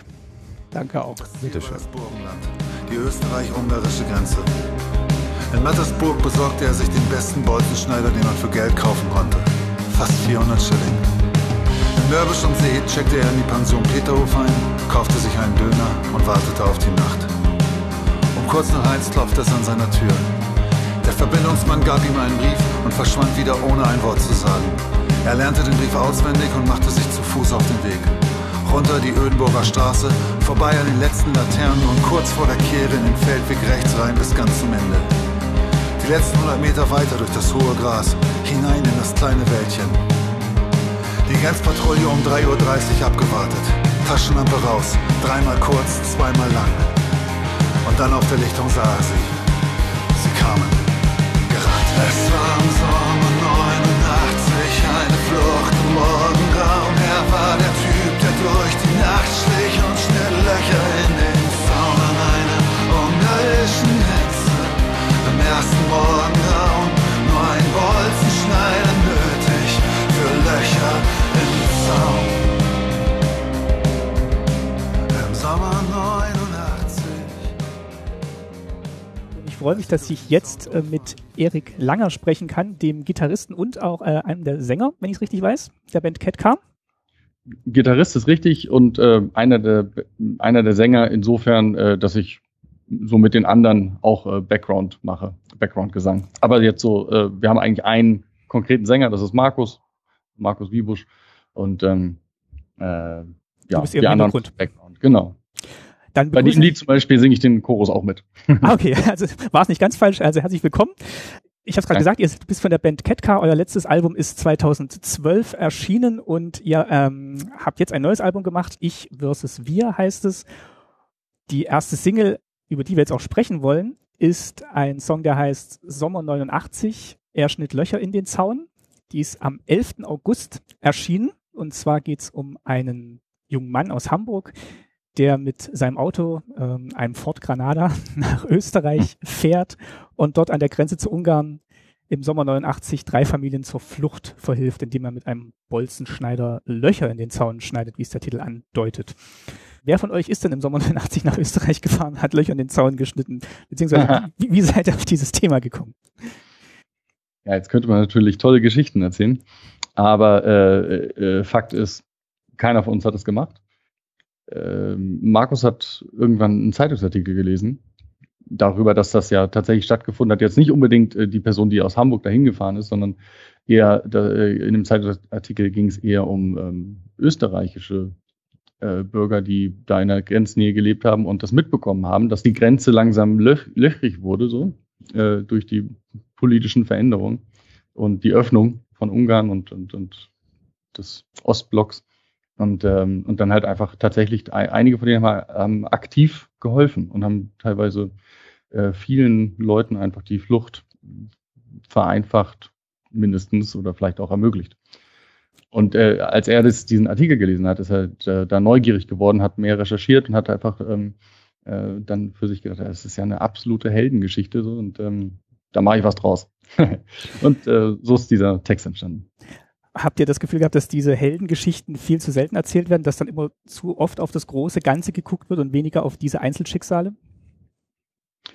Ja, also ich habe generell den Eindruck, dass äh, ähm, diese ähm, gesamte DDR-Zeit und aber auch ähm, insbesondere vielleicht auch die Wendezeit ja, äh, vielleicht nicht genügend aufgearbeitet wird. Und ähm, das äh, mir kommt es manchmal so vor, als wenn das alles so schon wieder so lange her und schon äh, nicht vergessen ist, aber gerade in der Kultur. Also es gibt jetzt nicht so viele Songs, die sich damit beschäftigen. Was glaubst du, woran liegt das? Ist es einfach ein Thema, woran man sich nicht rantraut, das vielleicht auch unpopulär ist, weil es, wenn es im Radio kommt, die Leute dann sagen würden, oh, das ist ein historisches Thema und ich will eigentlich lieber leicht verdauliche Popmusik hören? Oh ja, guter Punkt. da bin ich ganz bei dir. Auf jeden Fall. Das, glaube ich, ist, ist äh, eine Sache, weshalb das wenig gemacht wird. Äh, und es ist natürlich auch ein Thema, das sehr emotional ist und dass äh, unterschiedliche Menschen äh, unter völlig unterschiedlich erlebt haben, unterschiedliche Erinnerungen haben. Und ähm, äh, da kann man natürlich schnell anderen Leuten auf den Schlips treten, was wir mit diesem Lied sicherlich auch gemacht haben, aber das nehmen wir auch in Kauf. Nichtsdestotrotz ist es natürlich ein großer Erfolg gewesen, jetzt wo es im August rausgekommen ist. Also das Medienecho war ziemlich groß. Ich glaube auch die, ähm, die Resonanz vom Publikum. Hat euch das überrascht? War das, also bestimmt gewollt von euch, aber in dem, in dem Moment erwartet? Erhofft, sagen wir es so. Also wir hatten schon gehofft, dass ähm, dass äh, Leute sich dafür interessieren. Also wie natürlich jeder, der Musik macht oder, oder generell Kunst macht, äh, das hofft, dass, dass es irgendwie, dass er nicht alleine bleibt damit. Und ähm, ähm, dass jetzt das Echo so groß war, mm, ja, ich bleib dabei. Äh, wir wir haben es, ich würde jetzt nicht sagen, dass wir es äh, äh, erwartet haben, so dass wir ein bisschen großkotzig, aber erhofft hatten wir schon. Es ist jetzt im August. Entschuldigung? Uns, uns, uns, war irgendwie bewusst, dass es halt, äh, äh, wie gesagt, ein emotionales Thema ist und, äh, und äh, dass es natürlich auch eben diese zweite äh, unausgesprochene Ebene gibt. Also äh, dieser unausgesprochene Verweis auf heute, auf die heutige Flüchtlingsthematik. Und das, wir hatten schon die Hoffnung, dass es Menschen anspricht. Das ist ein guter Punkt, da wollte ich jetzt auch gerade drauf kommen. Also es ist natürlich jetzt erschienen im August. Das heißt, ähm, es hätte sich dann der Tag der Maueröffnung oder des, ähm, ja, des Einheitsvertrages ähm, dann gejährt, aber es war jetzt kein rundes Jubiläum dieses Jahr. Also ich glaube nicht, ihr habt es jetzt mit Hinblick allein darauf gemacht, dass sich jetzt ein äh, Jubiläum aus der deutschen Geschichte jährt, sondern auch im Hinblick darauf, was gerade in Deutschland passiert oder was die letzten Jahre in Deutschland passiert ist, im Hinblick auf die Flüchtlingsthematik. Wieso habt ihr dann eine, eine Fluchthelfergeschichte gemacht? Ich weiß noch so aus den Medien, ähm, da gab es ja auch in den letzten Jahren, wo dann Menschen nach Österreich, Italien gefahren sind und Leute mit ihren Autos über die Grenze geholt haben aus Syrien, die sich ja dann auch strafbar gemacht haben in dem Moment. Ja. Und aber trotzdem gesagt haben, ich muss das machen, weil es ist aus meiner Sicht das Richtige zu tun. Ich muss diesen Leuten helfen. Wo seht genau. ihr diese Parallelen und wie gesagt, warum habt ihr auf diesen Aspekt der Flucht beziehungsweise der, der Flüchtlingsthematik abgehoben? Dieser Text und diese Geschichte handelt letzten, letzten Endes von ähm, da, davon etwas zu tun, und erst hinterher zu diskutieren. Also wenn man das Gefühl hat, ey, das ist, das ist etwas, da bin ich mir ganz sicher, das ist richtig, das, das zu tun. Ich, äh, in diesem Fall äh, geht es darum, Menschen zu helfen und ähm, äh, zu sagen, ey, das kann doch nicht sein. Ich, äh, guck mal, der, äh, was du gerade angesprochen hast, da steht jemand ähm, in Österreich, äh, äh, läuft eine Familie am, äh, am Straßenrand entlang Richtung äh, deutsche Grenze und du hältst an, nimmst sie mit, klar. Gar keine Frage. Du kannst nicht da vorbeifahren. Also, und, und siehst, dass die vielleicht da in der Sonne brüten und haben kein Wasser mehr, wie, wie auch immer. Und genauso ist es halt mit unserem Protagonisten in unserem Lied auch. Der hat aus irgendwelchen Gründen, die nicht näher beleuchtet werden, eben davon erfahren, dass es da eine Möglichkeit gibt zu helfen. Was macht er? Steigt in seinen alten Ford Granada, fährt da runter und macht das und hilft. weil er weiß, für sich und auch generell glaubt er, das ist das Richtige, äh, was jetzt zu tun ist. Und ähm, ja, also ich, frage mich halt und wir fragen uns halt auch manchmal, wo bleibt auch in der Politik heutzutage die Empathie? Wo bleibt das Menschliche, wenn einfach über das Schicksal und ja, man muss es sagen, auch über das Leben und Tod von Menschen entschieden wird? Mal eben so. Ich habe dann immer ganz oft den Eindruck, dass man sich dann wirklich von diesen Einzelschicksalen löst in der Diskussion und halt diese abstrakte Größen und Zahlen auffährt, um sich eben nicht mit den Einzelschicksalen zu beschäftigen müssen und vielleicht auch nicht mit sich selber beschäftigen zu müssen, was jetzt die ja. richtige Entscheidung eigentlich wäre. Hm. Und es ist schon beeindruckend, dann also jemanden, also jetzt in dem Song vorgestellt zu bekommen oder auch in echt jemanden von jemandem zu erfahren, der eben diese Gewissheit hat, dass das ist, dass das, was er jetzt tut, das Richtige ist. Genau, es gibt Dieses ja dann. Gefühl hat man nicht so oft im Leben, dass man hm. weiß, das ist jetzt genau das Richtige, was ich tun muss. Genau. Genau, es gibt ja dann auch diese, diese äh, WG-Szene mhm. äh, in dem Stück, wo eben diese Diskussion mit, äh, mit seinen Freunden stattfindet ähm, und er dann einfach verbittert äh, aufsteht und, und geht. Das ist also dann fast das Ende äh, des Songs, weil er einfach weiterhin, auch wenn, wenn sie irgendwie äh, ihm Sätze um die Ohren knallen, dass das eben nicht das Richtige ist, äh, die deutsche Einheit gefährdet, äh, äh die Stabilität in Europa und äh, dass man jetzt erstmal ganz langsam gucken oder wie auch immer. Ähm, aber er will das alles nicht hören und äh, weil er einfach weiß, ey, das, was ich gemacht habe, war richtig. Ich, ihr, also ich stelle mir immer so vor, er denkt dann so, ey, spätestens wenn ihr mit diesen Menschen da zusammengesessen hättet und ihre Dankbarkeit gespürt hättet und ähm, dann würdet ihr auch jetzt nicht so einen Quatsch, so einen theoretischen Quatsch erzählen. Ist es einfach im Rückblick zu sagen, na klar, war das richtig, denen zu helfen und ähm, so den Prozess zu beschleunigen, als wirklich in dem Moment zu erkennen, ja, das muss ich jetzt tun? Ja, ähm, genau. Vielleicht deswegen, deswegen ist er halt auch ein Held für uns. weil er, also weil, weil er einfach äh, sagt, hier, jetzt äh, etwas tun und später drüber nachdenken, später diskutieren. Weil diese Menschen, die halt damals äh, eben wie gesagt nicht unbedingt aus Hamburg dahin gefahren, aber halt so die, die, die Leute, die im Grenzbereich gelebt haben und geholfen haben, dass diese einfach gemacht haben, so weil die gespürt haben, hey, das ist es, das ist jetzt das Richtige. Was, was soll ich jetzt zu Hause sitzen und mir eine Kartoffelsuppe kochen, wenn ich äh, da draußen, äh, wenn da draußen Leute äh, Hilfe brauchen und, und ich diese Hilfe leisten kann, weil ich mich hier auskenne und weil ich weiß, wo die Grenzposten stehen und äh, wie auch immer. Ähm, und das dann halt durchgezogen haben ne? und die Leute mit zu sich nach Hause genommen haben und denen erstmal äh, eine warme Mahlzeit gegeben haben und ihnen äh, ein paar Schilling in die Hand gedrückt haben. Hier, ihr müsst in den Bus steigen, fahrt nach Wien, da ist die Botschaft oder wie auch immer. Ähm, so ganz einfache Sachen eigentlich. Die, die ganz eigentlich einfache Sachen, die eigentlich jeder hätte machen können, aber es gab einfach äh, wenig, die es gemacht haben. Aber die, die es gemacht haben, das, das sind Helden. Und äh, darüber einen Song zu schreiben, macht doch jeden Sinn. Auf jeden Fall, er hat jetzt am Schluss ja auch noch diesen Satz gesagt, den er bewusst offen gelassen hat, oder der Song bewusst offen bleibt. Ähm, sie lassen alles zurück und sie fliehen und vielleicht, also er spricht dann gar nicht aus, für ihn ist es eigentlich klar, was, ähm, was die Konsequenz gewesen wäre, wenn sie nicht geflohen wären, wenn man ihnen nicht geholfen hätte, aber mhm. stößt dann auf diese Mauer des Unverständnisses. Ja. ja, genau. Und irgendwie, und die anderen drehen sich halt in ihrer äh, Theorie, äh, Politiktheorie und ähm, und äh, vergessen darüber hinaus aber vielleicht wirklich ähm, so die, diese Dringlichkeit äh, ähm, der Einzelschicksale auch und, ähm, und die Einfachheit, wie du schon sagtest vorhin, ähm, die Einfachheit, äh, wie, wie einfach es möglich ist, äh, zu helfen. Kennt ihr diese Diskussion auch heute und wie geht ihr damit um? Ähm, ist es dann manchmal vielleicht auch richtig, sitzen zu bleiben und weiter zu argumentieren oder ist dann doch der Schlag auf die Tischplatte und aufstehen und handeln besser? Was würdet ihr denn empfehlen? Oder du jetzt persönlich? Also, äh, äh, was für Situationen meinst du jetzt? Oder? Also, wenn es jetzt heute um die Flüchtlingsthematik geht, dass man dann doch versucht, alles ähm, ja auf dem politischen Weg zu erreichen oder du hast ja gerade schon gesagt, du kannst ja. absolut nachvollziehen, wenn sich heute Leute ins Auto setzen und Leute über die Grenze holen. Genau. Ähm, aber dann trotzdem weiter an einer politischen Lösung auch gesucht werden muss. Ja, natürlich. Also der, der, irgendwie ähm, also Politik ist ja eigentlich dazu da, dass Dinge besser gemacht werden. So.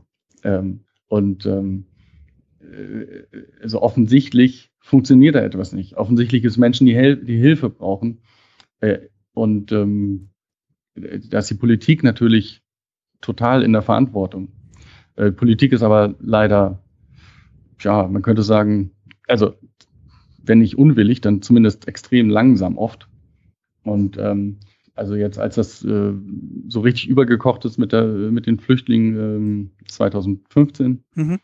äh, da war das ja auch irgendwie auch ziemlich vielen Medien, dass einfach viele Bürger auch gesagt haben, komm, wir, wir machen jetzt, wir fahren da jetzt hin zum Bahnhof und empfangen die und wir, ähm, äh, wo es auch Parallelen gibt zu 89, ne? Ähm, aber ähm, wo, wo dann einfach äh, klar war, hier, wir sammeln Klamotten und äh, wir verteilen die und äh, wir, wir machen verschiedenste Angebote und versuchen mit den Leuten in Kontakt zu kommen und ähm, irgendwie jeder oder viele auf ihre Art und Weise, wie auch immer, einfach zu helfen. Also, dass da auch ein Bedürfnis war. Da, da wurde, äh, es wurde vielen Menschen in Deutschland klar, okay, äh, da gibt es Menschen, die brauchen Hilfe, dann lass uns das machen. Und das ist ähm, auch eine politische Äußerung in dem Moment. Ja, genau. Und ähm, genau, man kann es auch als Aufforderung an die Politik sehen. Hey, jetzt guck mal, wir machen, jetzt zieht gefälligst nach. Wir wollen, also Arbeit, wir wollen, dass Leute hier genau. willkommen sind, ja. Genau, absolut. Ähm, es gibt dann noch eine Passage im Song, da, wär, da zählt ihr Gründe auf, aus denen die Geflüchteten damals, beziehungsweise Geflüchtete generell vielleicht nach Deutschland kommen. Und es ist eine, eine Mischung aus Sachen, die die Geflüchteten vielleicht erwartet haben und vielleicht auch nicht erwartet haben, die sie dann einfach vorgefunden haben. Ja. Ähm, das reicht jetzt von ganz einfachen, alltäglichen Sachen wie ja, einer neuen Einbauküche bis mal ein Udo Lindenberg-Konzert besuchen, bis genau. dann eben auch so, so nachteilige Sachen wie, dass dann nach dem Begrüßungsgeld auch noch irgendwann Hartz IV kam.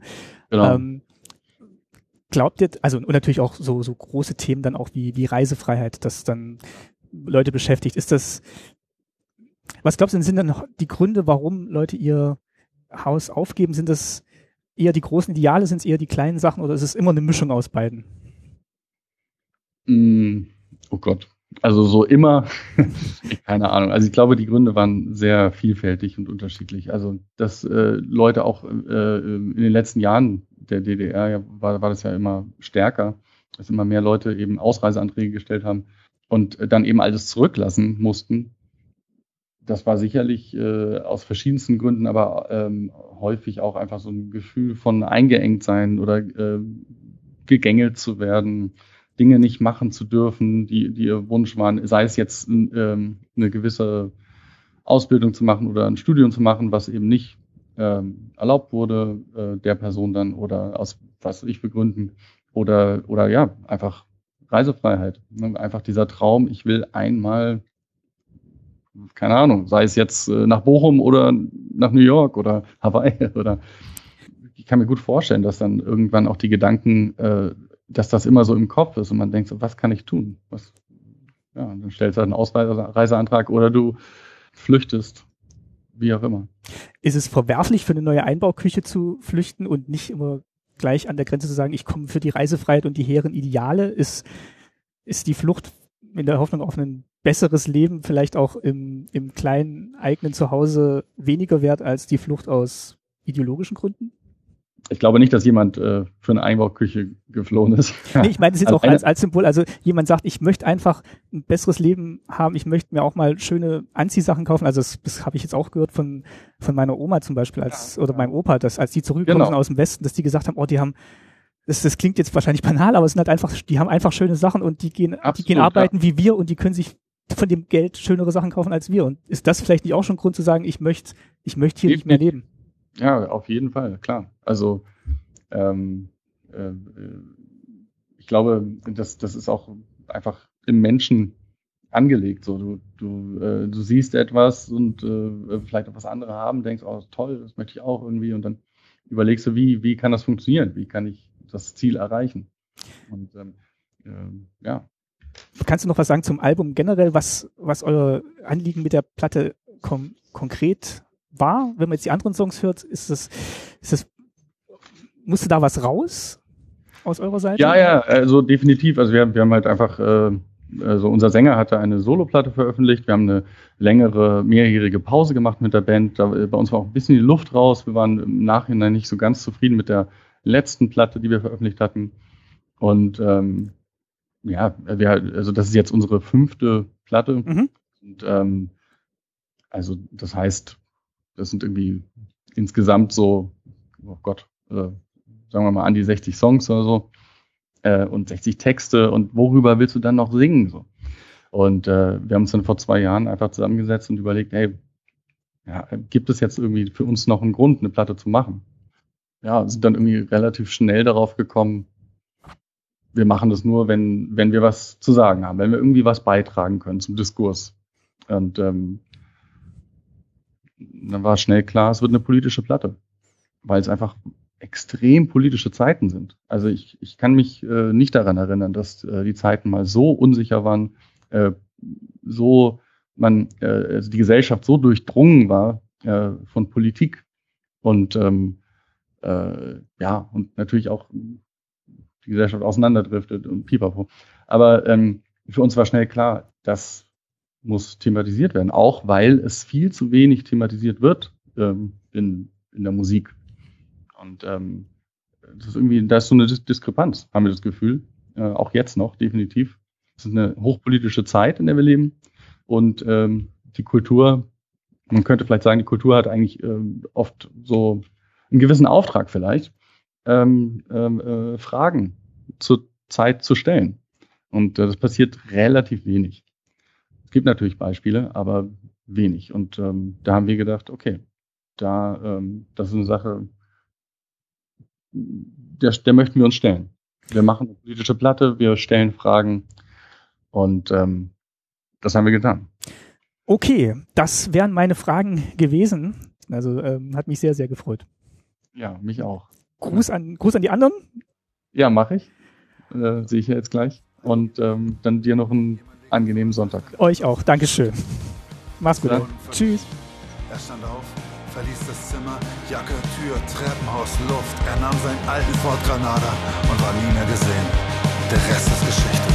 Es war am Sommer 89, eine Flucht im Morgenraum. Es war am Sommer 89 und er schnitt Löcher in den Zaun. Sie kam für Kiwis und Bananen, für Grundgesetz und freie Wahlen, für Immobilien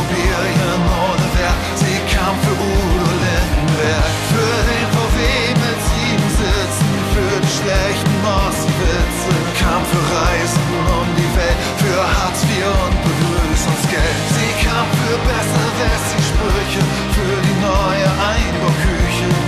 Und genau für diesen Traum steht er Löcher in den Zaun.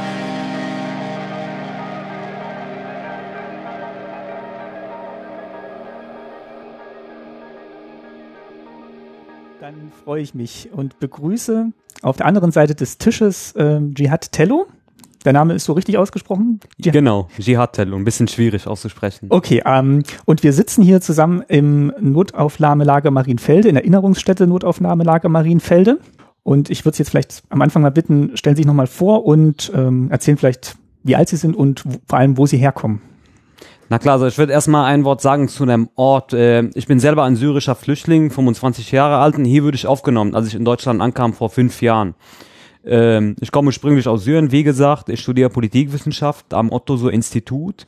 In einem Jahr bin ich fertig mit meinem Studium, dann kriege ich das absolviert. Ich arbeite auch als Dolmetscher an mehreren Stellen, unter anderem bei der Berliner Landeszentrale für politische Bildung, aber auch bei einer Menschenrechtsorganisation namens ECCHR. Dann kommt noch dazu ein Catering-Unternehmen, das ich mit äh, zwei anderen Gesellschaftern gegründet habe vor fast anderthalb Jahren. Wir haben mit den Geschäften losgelegt und wir kommen ganz gut voran. Ansonsten bin ich auch engagiert bei, bei der SPD, bei den Jusos in Berlin in Spandau, aber auch bei einem gemeinnützigen Verein namens Interkulturanstalten, die sich als Ziel gesetzt haben, Integration voranzubringen und einen Begegnungsort zu errichten, sowohl für die Geflüchteten als auch für die Nachbarschaft. Hier kamen wir an, wir waren ein bisschen verwirrt, sage ich mal, oder Orientierungslosigkeit, das ist wirklich das Wort, das alles beschreiben kann. Wir hatten ähm, viele Erwartungen, aber keine konkreten Erwartungen in dem Sinne. Wir wollten erstmal an Sicherheit kommen, aber auch Perspektive. Und das war die größte Angst, dass wir irgendwie im Laufe der Zeit keine Perspektive finden, weil wir mussten alles verlieren im Endeffekt. Wir- Mein Vater war immer schon politisch aktiv in der syrischen Zivilgesellschaft und er wurde sogar fünf Jahre inhaftiert. Und äh, irgendwann mussten wir das Land verlassen, weil wir das Gefühl hatten, das Risiko ist viel größer geworden und das ist, äh, das können wir nicht mehr ertragen. Ich, das heißt die Familie. Ich, meine zwei Geschwister, die jü- jünger als äh, ich sind und meine Eltern. Was hat denn Ihr Vater für einen Beruf ausgeübt, beziehungsweise Ihre Mutter für einen Beruf ausgeübt? Und ging das dann noch, nachdem quasi die Repressalien stärker geworden sind? Na klar, er hatte Bauwesen studiert, aber er hat auch äh, äh, Business Administration studiert im Nachhinein und er war im Bereich von Marketing aktiv für lange, lange Zeit und meine Mutter ist Apothekerin. Sie hat auch an der Uni studiert und ihr Studium absolviert und sie musste natürlich das alles alleine übernehmen, als mein Vater im Knast saß. Dann später haben sie versucht, das zu teilen, aber es ist immer noch schwierig, auch äh, äh, eine Chance oder ein, eine Stelle praktisch zu finden, wenn man selber politisch bekannt ist, sage ich mal. Weil viele bekommen dann Angst, dass sie als Oppositionelle abgestempelt werden. Können Sie vielleicht was zum politischen System in Syrien sagen, in dem Sie aufgewachsen sind und Ihr Vater dann in die Opposition gegangen ist? Sie haben mir vorhin alles einfacher gemacht, weil Sie haben gesagt, Sie sind in der DDR äh, geboren, aufgewachsen. Und äh, das ist ähnlich, würde ich sagen, erstmal. Aber natürlich war die Unterdrückung viel größer zu dem Zeitpunkt, weil äh, sowohl als auch mein Vater im Knast saß, als auch die Zeit danach. Weil wir hatten erstmal die vielen Hinrichtungen, die Massaker, die wir zurzeit erleben. Das Regime ist mit einer existenziellen Gefahr konfrontiert und er kämpft gegen alle und hat die Brutalität äh, erhöht sich langsam. So war der, der Fall äh, vor fünf Jahren, das hat angefangen, aber was wir heutzutage erreicht haben, ist furchtbar, das merkt man. Also fast zehn Millionen Menschen sind auf der Flucht. Keiner traut sich zurückzukehren. Wir haben auch vor ein paar Wochen gehört, ein General von dem Militär von Assad hat gesagt, kehrt einfach nicht zurück und äh, er wandte sich mit diesen Worten an die syrischen Geflüchteten. Er meinte, wir werden euch bestrafen, wenn ihr zurückkommt. Was hat denn dann letztendlich den Ausschlag gegeben für Ihre Eltern zu sagen, wir verlassen jetzt Syrien? Früher war das vor allem bei meiner Mutter der Fall. Sie hat immer gesagt, das kommt nie in Frage.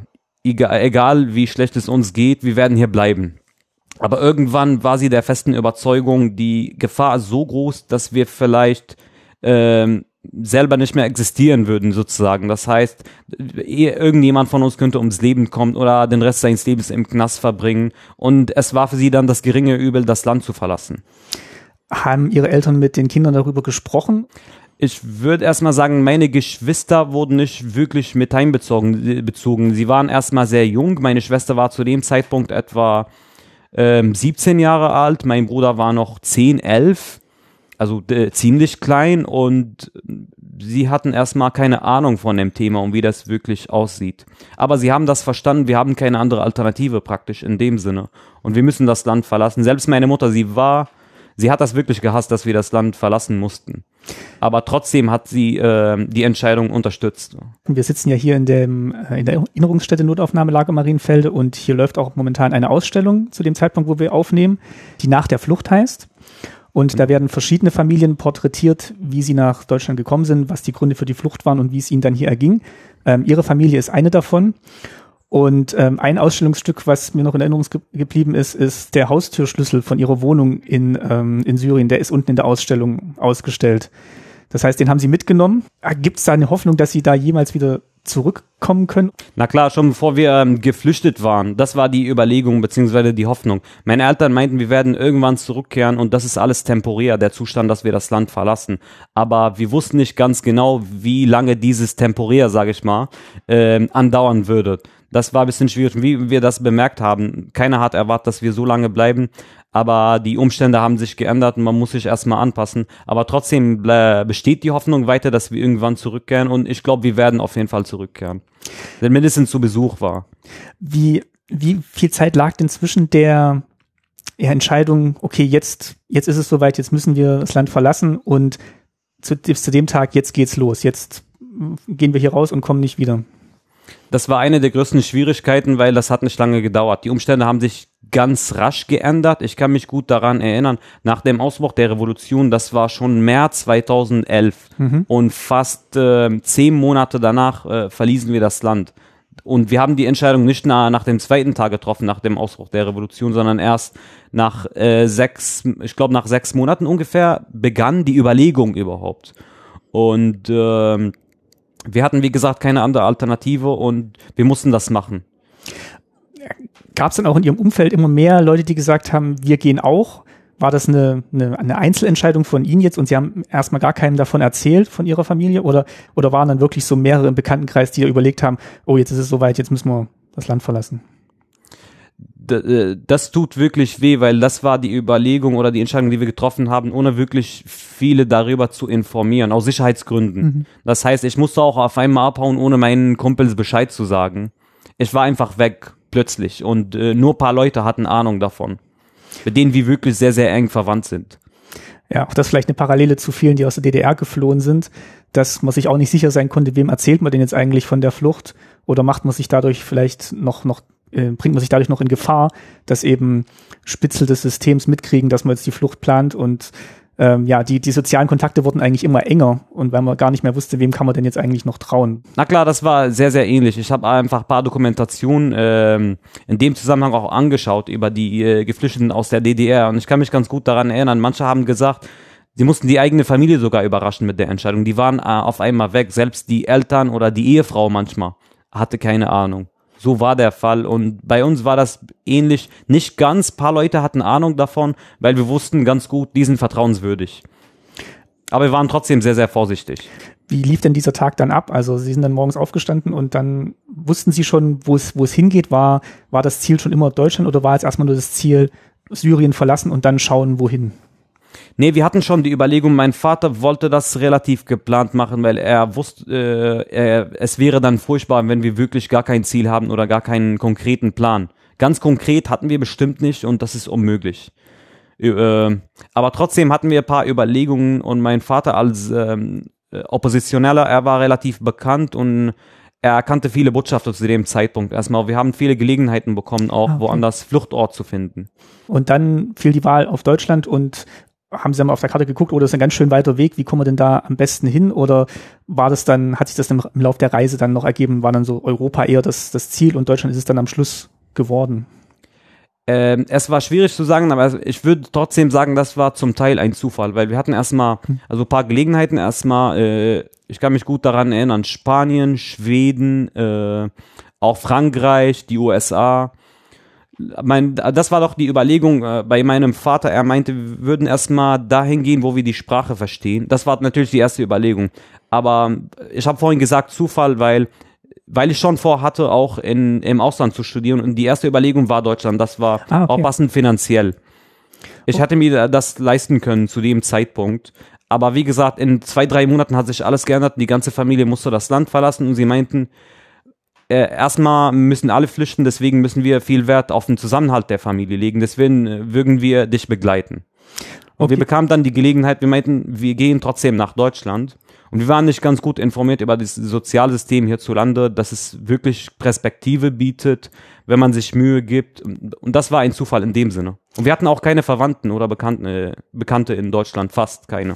Hätten Sie über die anderen Länder mehr gewusst oder war das ähm, so ein gleiches Wissenslevel, weil Sie gesagt haben, Sie wussten zum Beispiel vom Sozialsystem nicht, aber ich stelle es mir zum Beispiel auch, wenn ich jetzt nach Schweden gehen würde, ich wüsste jetzt über das schwedische Sozialsystem, wüsste ich jetzt auch nicht viel.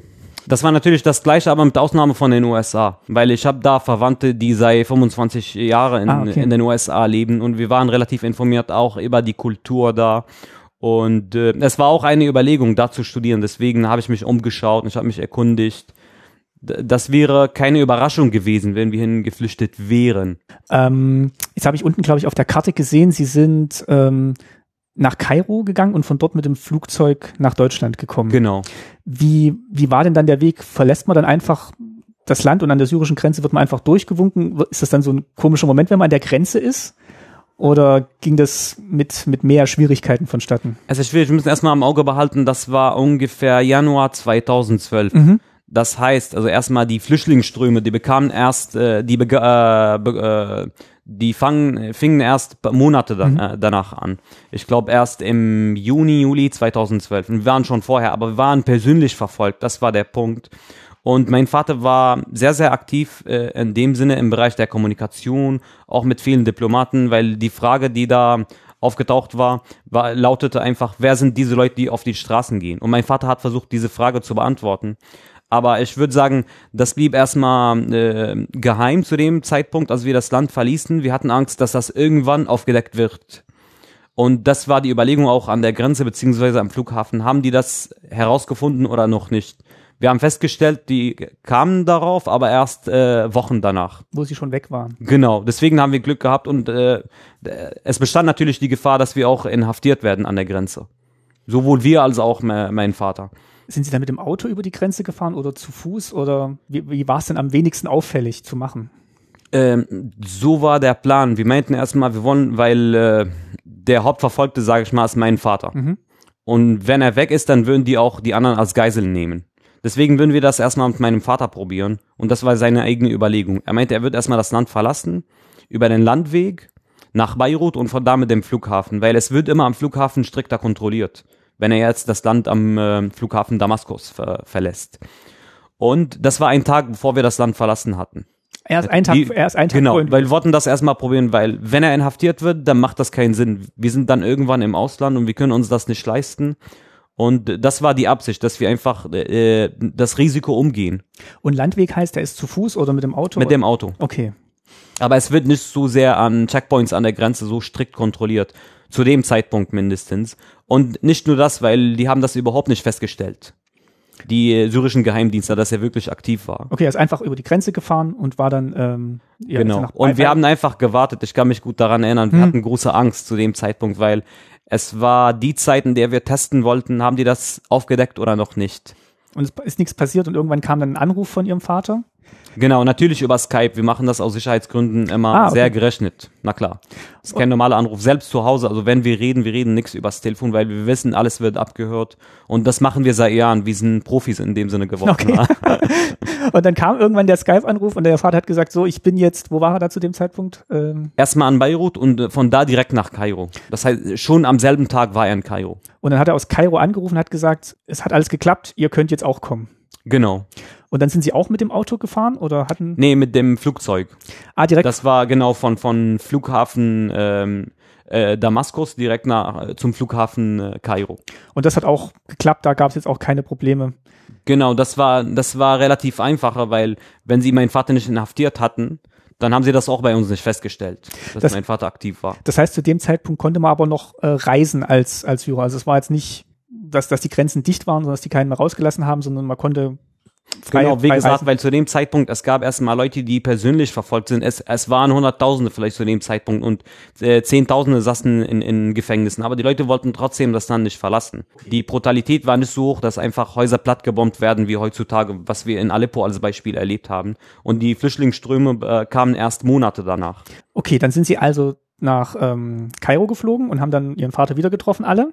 Genau. Und von dort ging es dann am selben Tag noch oder am nächsten Tag dann ähm, nach Deutschland. Also standen sie dann. Nee, erst sieben Wochen danach. ah, okay. Wir mussten aus äh, rein äh, bü bürokratischen Gründen, sage ich mal, warten, Was um den ganzen? Papierkram äh, im Hinblick auf unser Visum äh, zu erledigen. ah, okay. Also von, ähm, von ägyptischer Seite dann aus oder von deutscher Seite oder von Nee, bei der, bei der deutschen Botschaft, das hatte mit Kairo, mit Kairo praktisch gar nichts zu tun. Sie sind dann direkt in die deutsche Botschaft in Kairo gegangen. Genau. Okay. Und nach sieben Wochen waren dann, wurde dann geprüft, dass dieser verfolgten Status existiert und dass ähm, ja alles andere Papierkram stimmt und dass sie dann ins Flugzeug gehen konnten. Ich würde sagen, das war nicht wirklich der Grund, weil äh, das war schon bekannt. Das heißt, der Botschafter beziehungsweise die Leute, die da arbeiten im diplomatischen Dienst, die waren ganz gut informiert darüber und sie brauchten keine Beweise. Er saß fünf Jahre im Knast im Rahmen der einer äh, demokratischen Bewegung in Syrien namens Damaszener Frühling, wie Prager Frühling. Ah, okay. Na klar, und das war sehr bekannt. Das waren zehn Leute, manche kamen sogar aus dem äh, syrischen Parlament. Auch der Parlamentspräsident saß mit ihm im Knast. Und das war schon sehr, sehr bekannt, sage ich mal, für die Leute, die, die im äh, diplomatischen Dienst aktiv waren. Deswegen musste er das nicht wirklich unter Beweis stellen. Aber trotzdem dauert es eine Weile mit der Kommunikation erstmal zwischen dem Auswärtigen Amt auf der einen Seite und der, dem Innenministerium auf der anderen Seite, bis das Visum ausgestellt wird. Und so funktioniert's. Dann hatten sie quasi alles zusammen und ähm, haben Flugticket bekommen, gekauft und sind dann nach Deutschland geflogen, nach Berlin, nehme ich an. Genau. Wie ging es einem denn dann dabei? Also man steigt dann in das Flugzeug und äh, ich weiß nicht, wie lange fliegt man von Syrien nach Deutschland? Ne, Von Kairo. Äh, von Kairo, Entschuldigung, von Kairo nach Deutschland. Äh, soweit ich mich daran erinnern kann, etwas zwischen vier und fünf Stunden. Okay. Ähm, Oder das, drei bis fünf Stunden. das heißt gar nicht so lange und irgendwann steigt man dann aus und man weiß, okay, jetzt ist man. nee, es hat eigentlich aber lange gedauert, weil wir sind über Istanbul geflogen. Ah. Wir mussten da praktisch warten etwa zehn, zwölf Stunden. Okay, also war dann schon noch mal ein Tag quasi. Na Kann- klar, kann man es sagen. war anstrengend. Gut, dann landet man in äh, Tegel, die nehme ich mal an. Genau, Und da sind wir ähm, angekommen. was passiert dann? Also man, man steigt aus dem Flugzeug und wo geht man dann als erstes hin? Als erstes sind, wir wurden erstmal von Leuten empfangen, die mein Vater schon kannte in Syrien. Sie haben auch bei der deutschen Botschaft gearbeitet und äh, sie haben uns erstmal nach unserem quasi Zuhause gebracht erstmal. Das war temporär. Das war eine Wohnung auch, äh, bis wir auch einen Platz hier im Flüchtlingsheim bekommen haben. Ach, das ging gar nicht sofort. Also es war dann schon Nicht sofort voll. da, genau. Ja, okay. Nee, nicht nur das, aber es dauert, bis man einen Platz bekommt. Das muss man irgendwie beantragen. Ich wusste nicht, wie das wirklich funktioniert hat zu dem Zeitpunkt. Aber er, aber ihr Bekannter oder Bekannt ihres Vaters, der hatte dann quasi einen Platz, wo sie erstmal unterkommen konnten. genau. Okay. Wie lange waren sie da? Und in dieser Wohnung Ja. praktisch zehn Tage ungefähr. Okay. Dann waren wir auch kurz in einer anderen Wohnung für zwei Wochen und direkt danach waren wir hier. Gut, dann, dann kommen sie hier an und was muss man denn dann alles machen? Also ich, ich erinnere mich noch, als wir ausgereist sind aus der DDR, dann sind wir nach Gießen gekommen, da gibt's auch ein, also so, ein- so, ein, so ein Lager, so ein Aufnahmelager. Und dann mussten meine Eltern tatsächlich erstmal ja, Arbeitserlaubnis, Aufenthaltsgenehmigung, ähm, dann wurden, ich weiß nicht, was man alles Papiere noch braucht, Krankenversicherung. Und das mussten die dann alles in diesen Stationen durchlaufen. Ich denke mal, vielleicht war es ähnlich oder vielleicht war es sogar noch mehr, weil es äh, eben noch mal ein ganz anderes Land war. Ja, genau. Ich würde sagen, das war total Chaos. Erstmal verstehen wir das. Wir verstehen weder das System noch die Sprache. Und das ist einfach furchtbar. Und wir sind nicht ganz gut vernetzt. Aber zufälligerweise äh, nach unserer Ankunft in Berlin, ich glaube zwei, drei Tage danach, das war erstmal der erste Jahrestag der syrischen Revolution. Und wir haben daran teilgenommen. Da haben wir eine Menge Syrer auch kennengelernt. Und viele waren bereit, ähm, uns zu unterstützen dabei. Also einerseits zu übersetzen, andererseits auch zu sagen, Mit dem ganzen Papierkram vor allem war.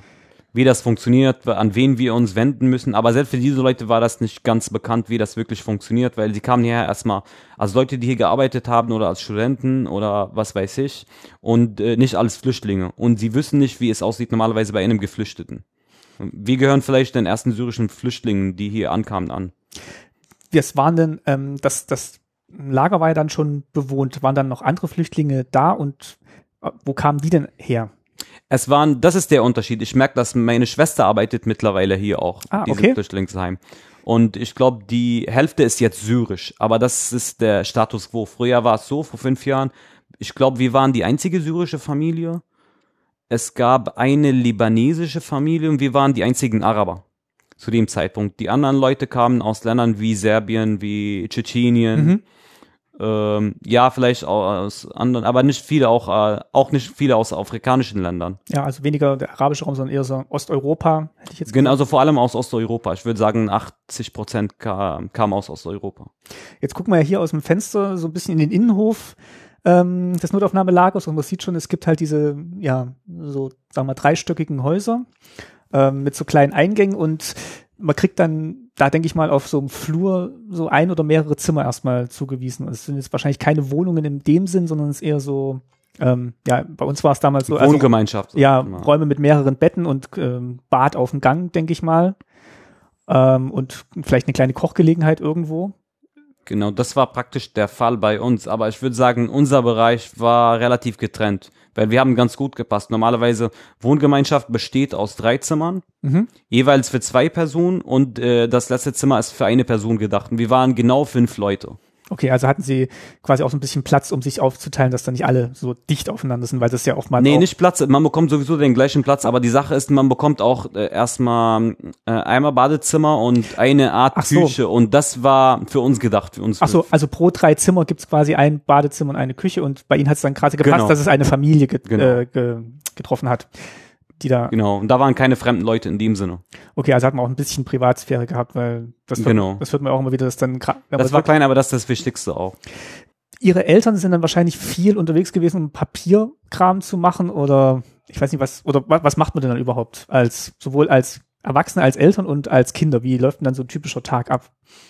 Äh, Also erstmal und mit dem Verfahren chronologisch, abgesehen Mhm. jetzt von dem alltäglichen Ablauf, man muss erstmal die Aufenthaltserlaubnis beantragen. Man hat erstmal das Visum, aber die Aufenthaltserlaubnis kann nur hierzulande ausgestellt werden und nicht im Ausland. Selbst wenn man praktisch, wir bekamen praktisch die Zusage, das heißt, unser Antrag würde nicht überprüft, sondern nur auf Vollständigkeit vielleicht überprüft, ob alle Unterlagen nachgereicht äh, wurden. Aber ansonsten dauert das eine Weile, paar Wochen, bis man das bekommen hat. Dann bekommt man Sozialleistungen äh, und man bekommt auch die Sprachkurse. Das geht relativ früh los oder ist das dann ähm, erst nur nach so ein paar Wochen? Also und ist dann auch für alle oder ist es erstmal nur für die Eltern oder sagt man auch gleich die Kinder dann auch gleich noch in den das ist für alle, aber natürlich für die minderjährigen Kinder Mhm. äh, gelten auch erstmal andere Standards oder andere Regeln. Sie können sofort auf die Schule gehen, wenn die die Aufenthaltserlaubnis bekommen haben. Es gibt diese Willkommensklasse, wo man die Sprache sofort lernt und die würden das auch schneller aufschnappen, sowieso. Als Kinder. Aber für die Eltern beziehungsweise für die anderen, die äh, volljährig sind, dann müssen sie erstmal Deutschkurse besuchen, um dann ähm, einen Arbeitsplatz zu finden oder woanders zu studieren vielleicht. Kommt drauf an. Oder wird man zu etwas ausgebildet? Es unterscheidet sich von Person zu Person, aber erstmal der Einsatzpunkt, erstmal Jobcenter, Leistungen bekommen, damit man auf die, Fü äh, auf die Beine kommt. Okay, also es geht dann relativ schnell, dass man sagt, ähm, okay, hier kannst du Arbeit finden, hier kriegst du die Sprache beigebracht. Nee, nicht ganz. Das hört sich ein bisschen einfach an, aber so funktioniert's nicht. Also man muss erstmal, wir nehmen mal an, man hat den Deutschkurs gewährt bekommen. Man muss erstmal nach einem Platz suchen. Man geht zur Sprachschule, da guckt man, die sagen, okay, wir haben, äh, das muss erstmal voll belegt werden. Dieser Kurs, und es dauert noch zwei, drei Monate. Dann bekommt man äh, den ersten Kurs. Aber erstmal, da muss man auf den zweiten Kurs wa warten, weil das sind Aufbaukurse erstmal. Wir haben A1, A2, B1 und es ist nicht so, dass man alles na- hintereinander macht. Dann kommt die Prüfung, dann braucht man auch ein bisschen Zeit, um dafür zu lernen. Okay, Es dauert, das dauert auf jeden Fall ein Jahr erstmal mit der Sprache. also man bekommt quasi die Bescheinigung, dass man einen Sprachkurs machen darf, aber es kommt jetzt keiner und sagt, okay, äh, morgen geht's los, hier ist dein Platz in dem Kurs, äh, da ja, man bekommt eine Liste mit allen Sprachschulen in und, Berlin. und sucht sich dann selber quasi. Kümmern. Okay, Genau. okay. Ähm, die Aufenthaltsgenehmigung, die ist jetzt ähm, aber noch nicht, ist die dann gleichbedeutend mit dem Asylantrag? Ist das dann ähm, auf der gleichen Ebene oder ist das nochmal getrennt? Das ist in dem Sinne das Gleiche, aber kommt drauf an, was man für Aufenthaltsgenehmigung bekommt. Mhm. Okay. Die Aufenthaltsgenehmigung könnte in Form vom subsidiär, äh, subsidiären Schutz sein oder in Form vielleicht von, ähm, äh, von Asylberechtigung ausgestellt werden, kommt drauf an. Es unterscheidet sich. Aber das war auch für uns schwierig, das haben wir erst vor zwei Jahren kapiert. Wir hatten keine Ahnung, wie das wirklich funktioniert, was wir wirklich für Aufenthaltserlaubnis hatten. Wir durften studieren und arbeiten. Mehr wussten wir nicht, ob das wirklich Asylberechtigung ist oder Aufenthaltserlaubnis aus humanitären oder politischen Gründen. Macht man das dann alles in dem, in der, in der Hoffnung, dass es dann wirklich zu der Anerkennung kommt oder ist man dann auch immer so, so ein bisschen, also mir würde es dann zum Beispiel so gehen, dass ich immer denke, ah, mache ich jetzt richtig oder kann sein, morgen ist alles vorbei und ich muss, also im schlimmsten Fall zurück, ich weiß nicht, was dann der schlimmste Fall gewesen wäre, oder hat man dann immer Nee, so Im diese, schlimmsten Fall wird man sowieso nicht einfach ähm, abgeschoben. Ja. In unserem Fall mindestens. Aber die Sache ist, wird man die Asylberechtigung, wird man die Asylberechtigung erhalten oder nicht? Mhm. Und das war ein bisschen schwierig, weil das wird auch äh, viele Prozesse in der Zukunft vor allem beeinflussen. Erstmal im Hinblick auf die Verlängerung von Aufenthaltserlaubnis, das wird dann vielleicht schwieriger. Oder im Hinblick auf die Einbürgerung. Weil das steht mindestens bei mir bevor eigentlich. Ich glaube, in fast einem Jahr kann ich das beantragen. Wa- Wahnsinn, also es ist wirklich ganz schönes, ganz schönes Tempo dann. Das, Aber das kommt mir wirklich so wie gestern vor, meine Ankunft hierzulande. ist es dann trotzdem so, dass man dann immer im Hinterkopf hat, ja, hoffentlich klappt's und ist es jetzt ähm, die richtige Entscheidung oder weiß man dann, nee, ich mache das jetzt, ich, ich gehe jetzt studieren und ähm, das wird schon alles gut ausgehen. Ist dann auch so ein bisschen Optimismus dabei oder braucht man den überhaupt? Äh, braucht man den tatsächlich? Ähm, Ich würde sagen, man muss erstmal, abgesehen davon, ob man einen Asylantrag gestellt hat oder nicht, man muss nicht denken oder versuchen, sein Leben aufs Eis zu legen. Das wäre katastrophal. Einfach äh, weiterhin durchziehen und versuchen, alles so zu machen, wie man es früher gemacht hat. Und dann gucken wir, ob es klappt oder nicht. Weil im schlimmsten Fall wird man nicht abgeschoben, aber alles wird bürokratischer und schwieriger und äh, zeitaufwendiger. ich glaube, also das kenne ich sowohl von meiner Familie als jetzt auch von ihrer und vielleicht auch von vielen anderen Beispielen. In dem Moment, wo man sagt, man, man er hat schon mal die Entscheidung getroffen und verlässt das Land und geht woanders hin, dass man dann automatisch schon so diese, diese Energie hat, dann auch weiterzumachen und nicht sagt, so, jetzt habe ich es geschafft, jetzt warte ich erstmal, was passiert, sondern dass man dann wirklich aus diesem Antrieb raus eigentlich noch mehr machen will. Also so, Na klar, und auch zum Teil von Angst, von Angst vorangetrieben. Weil man Ah. kommt das Gefühl, das braucht man auf jeden Fall. Das ist erstmal, erstmal, ähm, das sind existenzielle Bedürfnisse, sag ich mal. Und man hat keine andere Alternative. Ist nicht so äh, Luxus, den man sich nicht leisten könnte. Naja, ich muss äh, Arbeitsplatz finden oder vielleicht studieren oder was anderes, sondern man muss das machen. Man ist wirklich dazu gezwungen. Sehen Sie da Unterschiede in der in zwischen den Generationen, ähm, jetzt vielleicht nicht gerade bei Ihrer Familie, aber vielleicht bei anderen, die auch geflüchtet sind, dass man sagt, bei den Jüngeren ist es eher stärker, dass die noch sehen, okay, ich kann jetzt noch mal ganz von vorne anfangen und dass sich die Älteren eher schwer damit tun, zu sagen, ja, ich bin jetzt vielleicht Mitte, Mitte 50 oder so und äh, jetzt nochmal einen Neustart zu wagen, nachdem ich jetzt das Land verlassen habe, natürlich aus existenziellen Gründen, ist umso schwieriger. Na klar, selbstverständlich. Die Geschichtsbücher, sage ich mal, die man ausradieren muss, bei älteren Leuten sind viel mehr. Und es nicht nur das, aber diese Anpassungsfähigkeit, die nimmt normalerweise, man darf nicht verallgemeinern oder pauschalisieren, die nimmt im Laufe der Zeit relativ ab. Aber das merkt man auch hierzulande als Beispiel, wenn man auch mit älteren Menschen redet, dann merkt man, die sind äh, weniger aufgeschlossen, nicht nur im Hinblick auf die Geflüchteten, meine ich, sondern auch ähm, auf viele Prozesse, erstmal was die Technologie anbetrifft, was erstmal den, den, äh, die, äh, den Globalisierungsprozess oder was weiß ich, die sind erstmal am Rande solche Prozesse und sie können das nicht wirklich mitgestalten oder vollkommen Verständnis dafür haben, wie sich die Welt ändert. Wie schwer war es denn so, die, die anderen Leute zu verstehen, also jetzt nicht mal mit der Sprache, sondern was sie wollten und dann auch so das Land zu verstehen? Na klar, das sind einfach äh, zwei Spuren quasi, die, die miteinander weiter verlaufen. Erstmal die Sprache zu verstehen, aber auch die Kultur zu verstehen. Und ohne die Sprache kann man nichts verstehen. Man muss die beiden auch gleichzeitig auf die Reihe kriegen. Man denkt sich, äh, wo muss ich anfangen überhaupt? Ich muss erstmal fragen, aber selbst wenn ich die Sprache, die Sprache verstehe, dann würde ich auch nicht alles verstehen. Also die Mentalität, sage ich mal, wie das funktioniert, um überhaupt einen Termin zu vereinbaren oder wenn jemand verabredet ist, wie es funktioniert. Oder auf eine Geburtstagsparty. Das wäre ein äh, Beispiel, also die Geschenke, die man bekommt. Na, gleich nach unserer Ankunft, wir wurden von ein paar Leuten empfangen, die vorher in Syrien gearbeitet haben, deutsche Diplomaten. Und wir bekamen ein Geschenk. Und wir haben einander angeguckt in dem Zeitpunkt und wir wussten nicht, müsste man eigentlich das Geschenk jetzt aufmachen, mhm. Folie abnehmen oder was macht man da? Wir haben das zurückgelegt wir, aus Höflichkeit. Ja. Wir wussten nicht, äh, die da haben dann danach gesagt, nee, so funktioniert es nicht, sondern man darf das sofort aufmachen, kein Problem. War denn viel Zeit zwischen Sie kommen an und Ihrem ersten Sprachkurs und wie Sie schon sagen, so, so Sprache hilft wahrscheinlich auch so vieles ja, erstmal zu verstehen, was, was Behörden von einem wollen oder auch mit anderen zu interagieren. Ähm, und wie verhält man sich dann in der Zeit dazwischen, wo man halt noch überhaupt nichts versteht? Was, wie, wie kommuniziert man denn da? Da fehlt wirklich die Kommunikation. Also wie gesagt, ich bin mittlerweile in einem gemeinnützigen Verein namens Interkulturanstalten engagiert oder Ulme 35 in Westend. Und das als Begegnungsort gedacht, für auch unter anderem für solche Leute, die gehören auch der Zielgruppen, äh, die wir ansprechen möchten. Und das fehlte bei mir, ich glaube, erst nach einem Jahr hatte ich wirklich so ähm, deutsche Freunde oder Kumpels war. Das kam erst danach. Als ich die Sprache relativ gut beherrschte und ich war schon voran, aber das lief nicht wirklich parallel dazu. Und das fehlte in, äh, zu dem Zeit. Ich war irgendwie abgeschottet. Nicht, weil die anderen mich, mit mir nicht reden wollten oder mit mir nichts zu tun haben wollten, sondern weil ich die Sprache nicht verstanden habe. Und wenn das fehlt, dann kann keine Kommunikation entstehen. Ähm, wie lang waren Sie denn tatsächlich hier jetzt in, in Marienfelde? War das dann auch so dieses Jahr oder zwei? Jahre, glaube ich, waren es. Nee, ich glaube, wir waren hier ungefähr, ich komme nicht mehr auf die genaue Zeit, sondern irgendwas zwischen zwei und drei Monaten. Ah, okay. Das wäre relativ kurzfristig, weil stimmt, wir hatten ja. das Gefühl, das ist erstmal Priorität, eine Wohnung zu finden, damit man sich so ansässig macht, sage ich mal. Weil auch, ähm, um die Sprachkurse besuchen zu können, um wirklich Kopffreiheit zu haben, das kann man nicht haben, wenn man das Gefühl hat, nee, also ich muss mal wieder mit meinem Koffer woanders äh, hinziehen mhm und äh, ich kann nichts jetzt ausbacken, das muss erstmal warten, dann bekommt man das Gefühl, mein ganzes Leben wird jetzt äh, aufs Eis gelegt. Und man ist immer an dieser temporären Phase und wir hatten keinen Bock mehr darauf. Wir waren erstmal hier in ein paar Wohnungen und wir waren vorher in Ägypten und es waren die Monate, die zwei, drei Monate vorher in Syrien, wo wir nicht wussten, wohin wir gehen.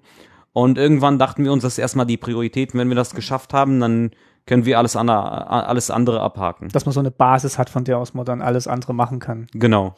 Haben Sie dann auch so eine Liste bekommen und sagen, hier, da können, können Sie nach Wohnungen suchen oder haben Sie eine Zeitung gekauft oder im Internet geguckt, was, was frei ist? Wir haben erstmal im Internet geguckt wir haben viele Besichtigungstermine bekommen. Es hat nicht mit allen geklappt, aber ein Syrer hat uns auch geholfen. Okay. Er war sehr hilfreich. Wie gesagt, wir haben diese Syrer kennengelernt ganz am Anfang und sie waren sehr, sehr hilfreich. Ich würde gerne noch mal ein bisschen über den Ort hier sprechen. Ähm, wussten Sie von der Geschichte des Ortes, als Sie hergekommen sind? Ähm, hat Sie das zu dem Zeitpunkt interessiert oder waren dann andere Sachen wichtig oder haben Sie im Nachhinein erfahren, was, äh, dass eben hier auch Flüchtlinge aus der DDR untergekommen sind?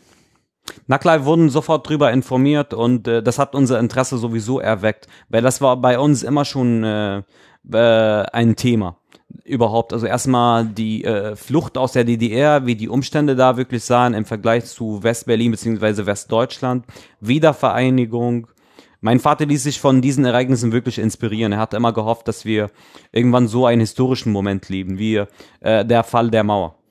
Dieses Ereignis war wirklich für viele Menschen inspirierend, nicht nur in Syrien, aber in der ganzen MENA-Region, im Nahen Osten Nordafrika. Das heißt, da wurde auch schon drüber gesprochen, oder Sie kennen es auch aus der Jugend her schon? Oder? Na klar, Ah, okay. das ist sehr, sehr bekannt in die ganzen Wow, das Videos, wie, genau.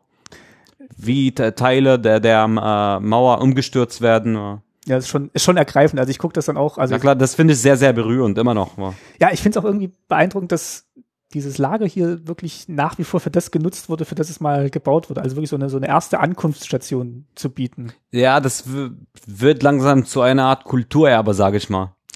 Mit so viele Geschichte war.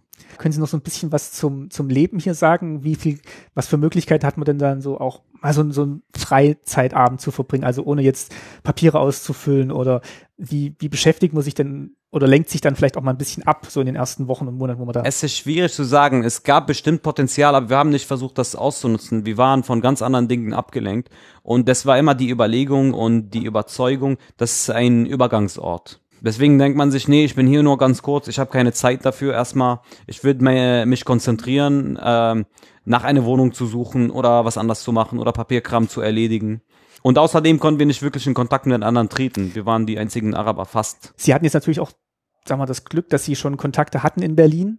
Ähm, Genau. und dann auch auf dem, ähm, auf dem Fest Leute kennengelernt haben, die ihnen so erste Tipps gegeben haben.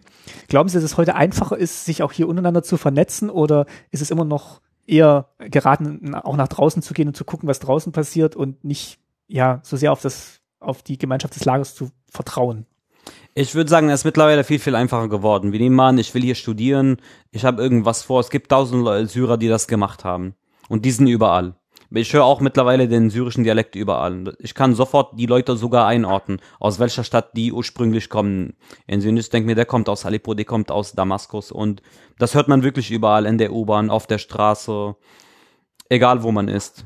Wenn wir mal so gegen Ende jetzt nochmal gucken, Sie rechnen jetzt nach wie vor damit, dass, dass A, die Situation in Syrien besser wird, irgendwann, Langfristig. und dass sie dann zurückkehren können und sei es auch nur auf Besuch. Oder besteht tatsächlich der, der Wunsch, dass sie dann auch wieder den Schlüssel nehmen und mit dem Schlüssel zurückgehen und hoffen, die Wohnung gibt's noch? Ich würde eher sagen, ich würde am liebsten pendeln. Ich würde nicht die ganze Zeit weder hier noch da verbringen.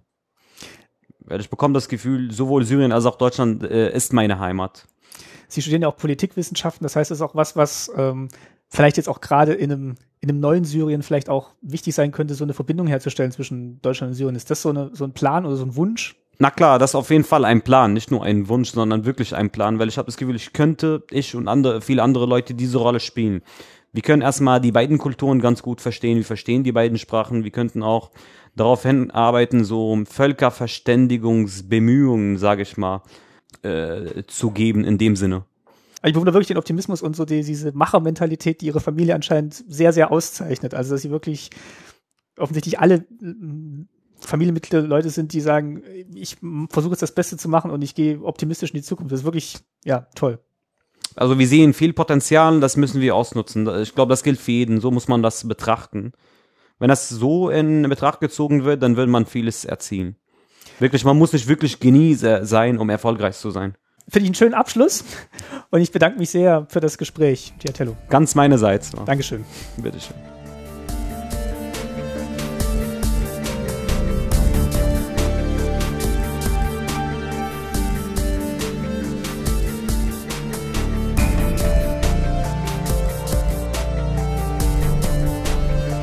Ist Katrin Steinhausen. Der Ort, an dem wir uns heute befinden, im Südwesten Berlins, ehemals im amerikanischen Sektor, wurde eröffnet 1953 als Notaufnahmelager für Flüchtlinge aus der DDR.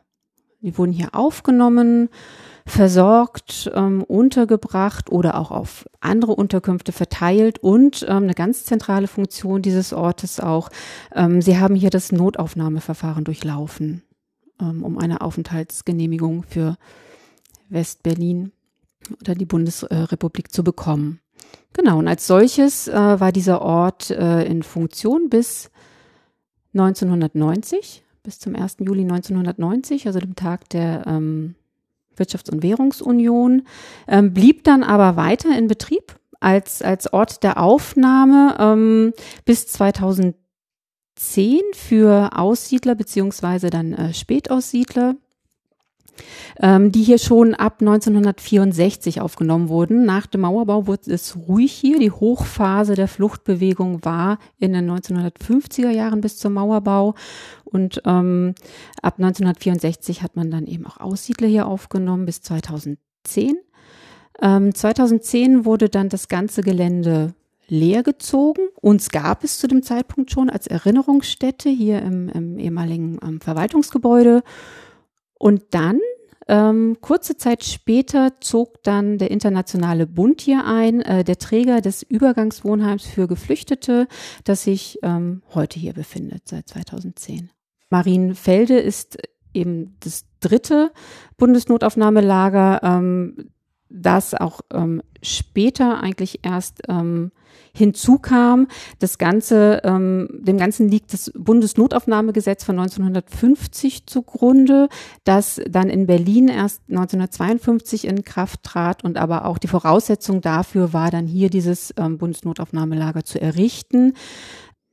Zu dem Zeitpunkt äh, einfach auch ein, ein, ein, ein wichtiger Schritt ähm, für Westberlin, weil seit Ende 1948 immer mehr Menschen kamen und zu dem Zeitpunkt einfach auch ein, eine Situation ähm, war, wo man dringend Unterkünfte ähm, und auch ähm, Raum für die Administration und so weiter brauchte und auch auf das Verfahren angewiesen war, um dann auch die Flüchtlinge weiterleiten zu können in die Bundesländer, da sie sonst sozusagen auch hier in Westberlin auf, auf dieser Insel ähm, festsaßen.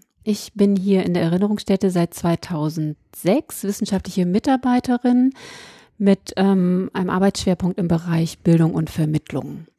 Das heißt, ähm, ich bin zuständig für die Entwicklung ähm, neuer Formate, Angebote, die Realisierung, auch die Durchführung oder eben auch ähm, habe die Verantwortung für die freien Mitarbeiterinnen, die die Formate ähm, durchführen Genau, das ist ein Schwerpunkt. Ähm, zu meiner Arbeit gehört aber auch ähm, die Betreuung unserer Dauerausstellung Flucht im geteilten Deutschland zur Flucht und Ausreise aus der DDR und auch die Mitarbeit äh, in Sonderprojekten und auch Sonderausstellungen, wie auch aktuell der Sonderausstellung nach der Flucht, wie wir leben wollen, die ich gemeinsam mit Cornelia Thiele kuratiert habe.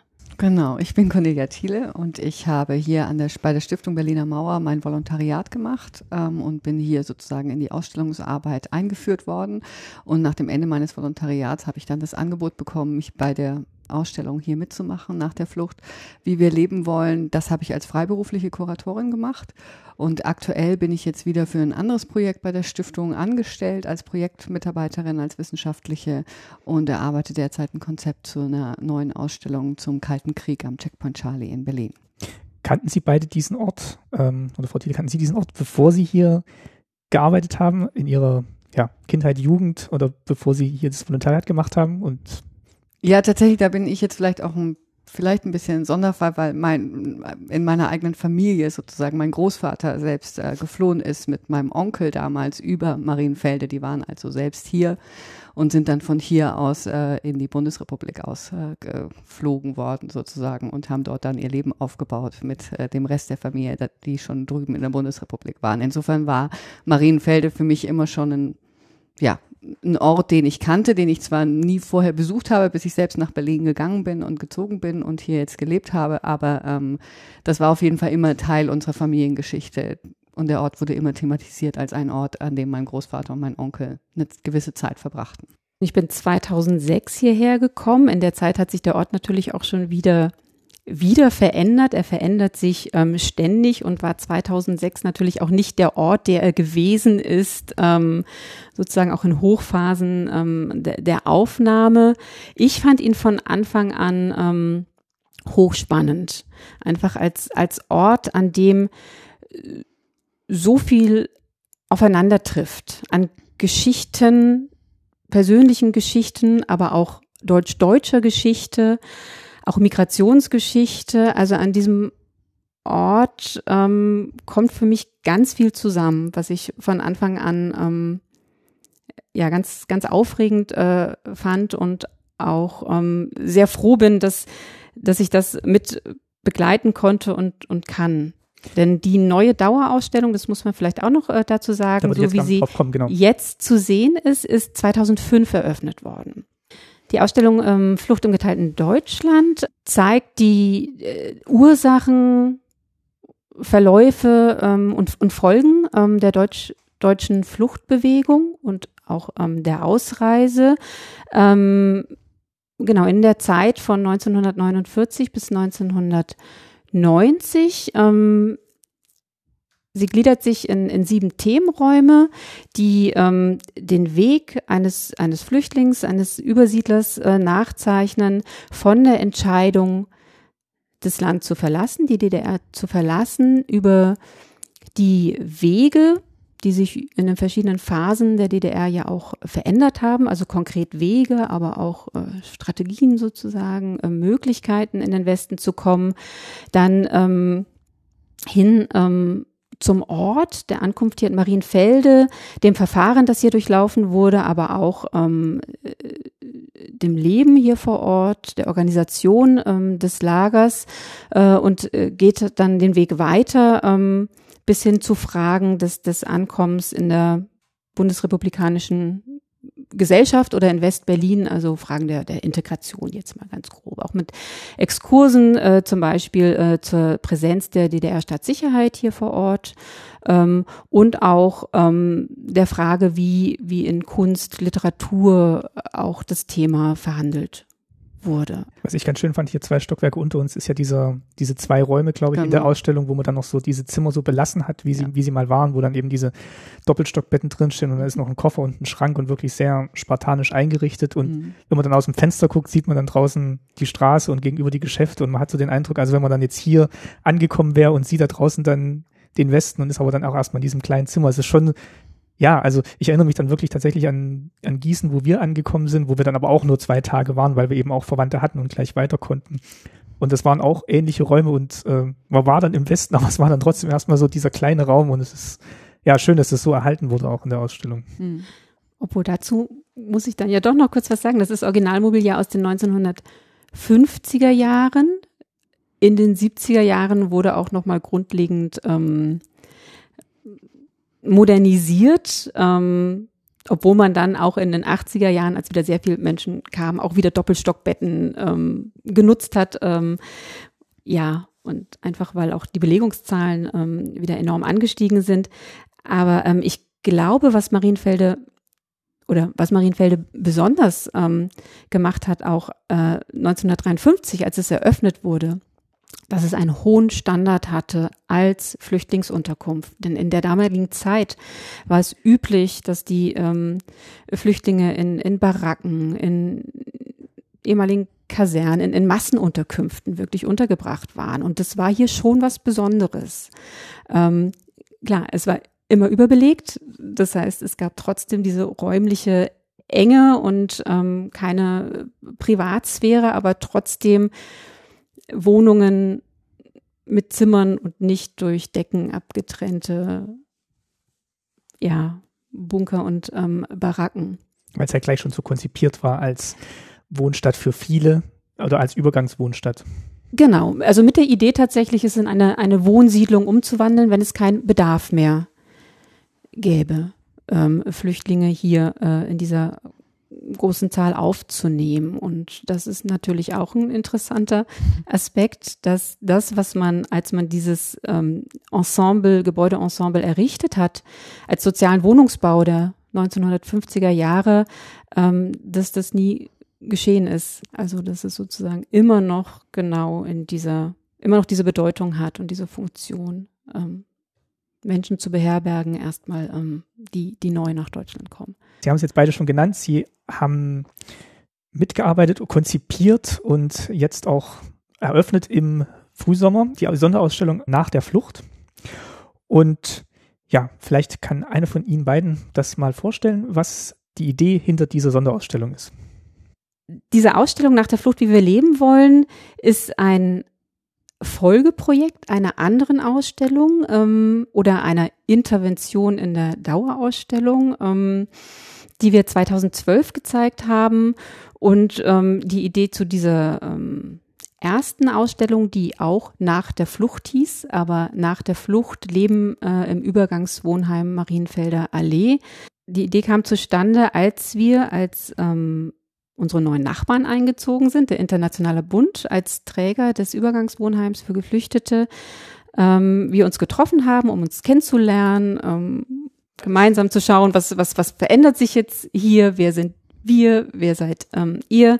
Ähm, wir sehr früh einfach schon, eigentlich schon beim ersten Treffen die Idee hatten, gemeinsam ähm, ein gemeinsames Projekt zu realisieren. Und ähm, es hat sich dann auch sehr schnell gezeigt, auch an den Reaktionen und den Fragen unserer Besucher und Besucherinnen, dass es da auch ein, eine große Neugier gibt und auch ein groß, großes Informationsbedürfnis. Wer sind denn die Menschen, die jetzt hier leben? Man muss bei uns aus den, nur aus den Fenstern schauen, wenn man sich in der Dauerausstellung ähm, befindet und, und sieht ja, dass hier ähm, Leben ist. Genau, und da kamen sehr viele Fragen, ähm, auch, auch Vorurteile dazu, aber eben auch eine sehr große Neugier und auch wirklich ähm, der Wunsch, mehr zu wissen. Und ähm, das war dann ähm, für uns mit ein großer Beweggrund, dieses kleine ähm, Ausstellungsprojekt zu planen, beziehungsweise Filmporträts von aktuellen Bewohnerinnen und Bewohnern im Übergangswohnheim. Und ähm, die sie auch im, im Abstand von fünf Jahren, glaube ich, gemacht haben. Also es gab Genau, das war die erste Idee. Also wir haben dann in, in Zusammenarbeit ähm, mit Frau Sterner vom Übergangswohnheim, auch den Sozialarbeiterinnen und ähm, mit Dolmetschern ähm, Menschen gewonnen, die bereit sind, ähm, sich darauf einzulassen, was ich auch sehr mutig fand von Anfang an, denn ähm, wir kannten uns nicht die Porträtierten waren gerade erst wenige Wochen oder Monate in, in Berlin. Und da war es auch ganz, ganz wichtig, ähm, das in Kooperation mit dem Internationalen Bund zu machen, denn äh,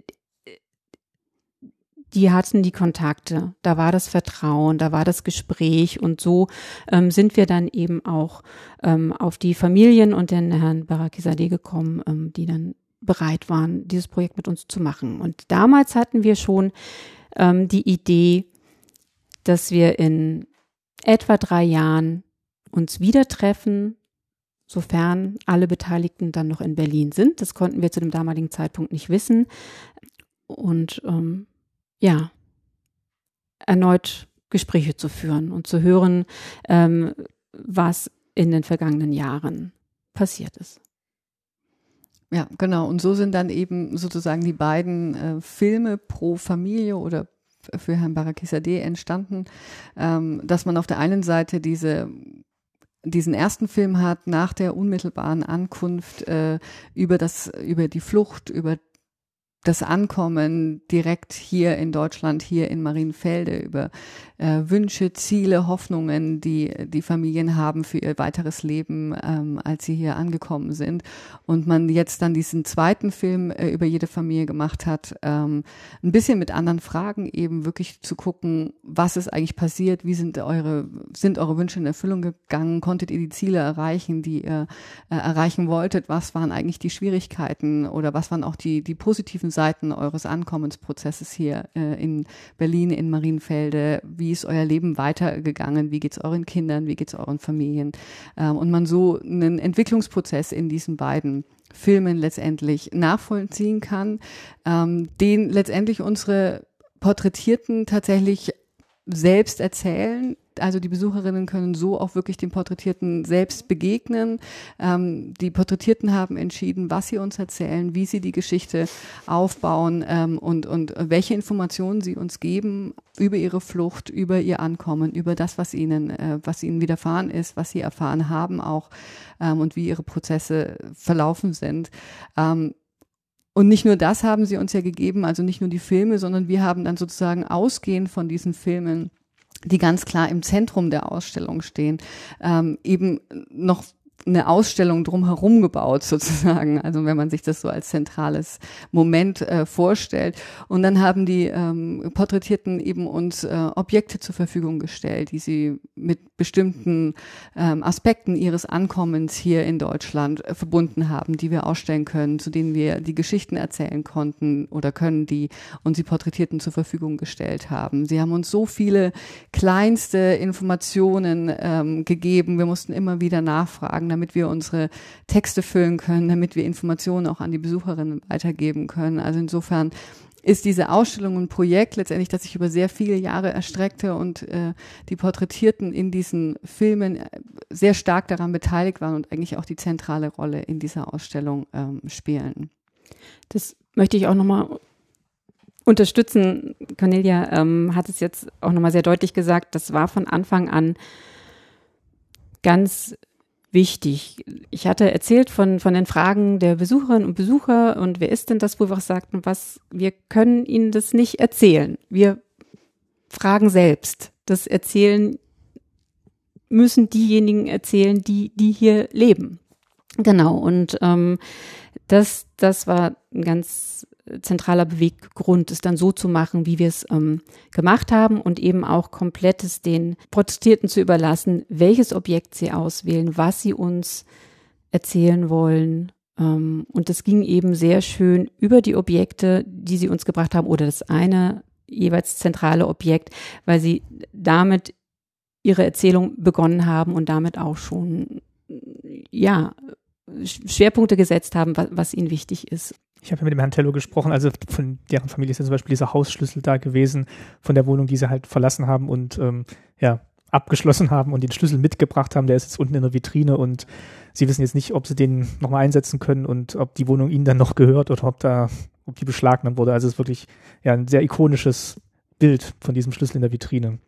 Und davon ausgehend habe ich dann die Ausstellung auch so erlebt, dass dann halt von diesen Familienporträts weitet sich das dann so ein bisschen über die Objekte und dann was so die Beweggründe waren für die Flucht und ähm, wie dann so das Ankommen war, wie ja Sprachbarrieren sind, wie dann äh, Ausbildungen anerkannt werden und so wächst dann auch so die Ausstellung ausgehend halt von diesen ähm, Porträts. Genau. Ja, auch, auch, Entschuldigung, der Schlüssel, glaube ich, der, der zeigt auch äh, ganz gut etwas von diesem Prozess, den wir ja auch über diesen langen Zeitraum abbilden.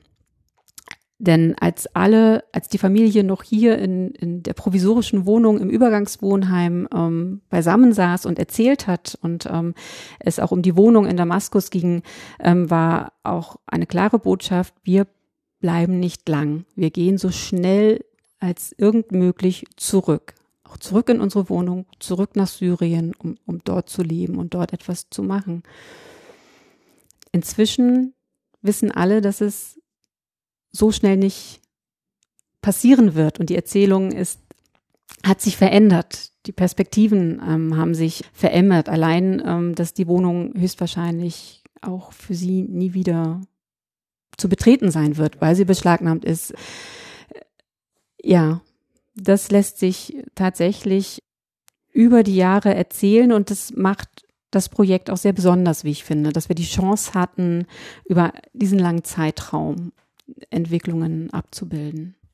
Sie wollten gerade auch noch ja, ich wollte sozusagen jetzt dann noch mal ein Stück weiter in der, in der Ausstellungsgestaltung gehen, weil Sie das ja gerade auch schon angesprochen hatten, dass eben von den Familiengeschichten es sich weitet über die Objekte und eben wir das dann ähm, auch versucht haben, aus diesen Objekten oder aus den Zusammenhängen und aus den Geschichten, die uns berichtet wurden, ähm, Themen, gesellschaftspolitische Themen, die jetzt nicht nur die Geflüchteten angeht, sondern eben uns alle auch angeht, damit zu verknüpfen, weswegen bei Familie Tello dann eben ähm, das Thema Wohnen angeknüpft ist, was äh, relativ sinnfällig ist, wenn man denkt, sie haben diesen Schlüssel uns gegeben als Objekt, als Ausstellungsobjekt. Ihre Wohnung spielt eine sehr große Rolle, ähm, um dann zu gucken, okay, wie ist eigentlich die Situation für Geflüchtete? Wie leicht ist es eigentlich hier auf dem Wohnungsmarkt, ähm, eine Wohnung zu finden? Wann bekommt man eine Berechtigung, in sich eine eigene Wohnung zu äh, suchen zu dürfen und beziehen zu dürfen, um dann auch noch einen Schritt weiter zu gehen und zu sagen, wie leicht ist es eigentlich für uns als Besucherinnen, die die deutsche Staatsangehörigkeit haben und hier groß geworden sind und eigentlich keine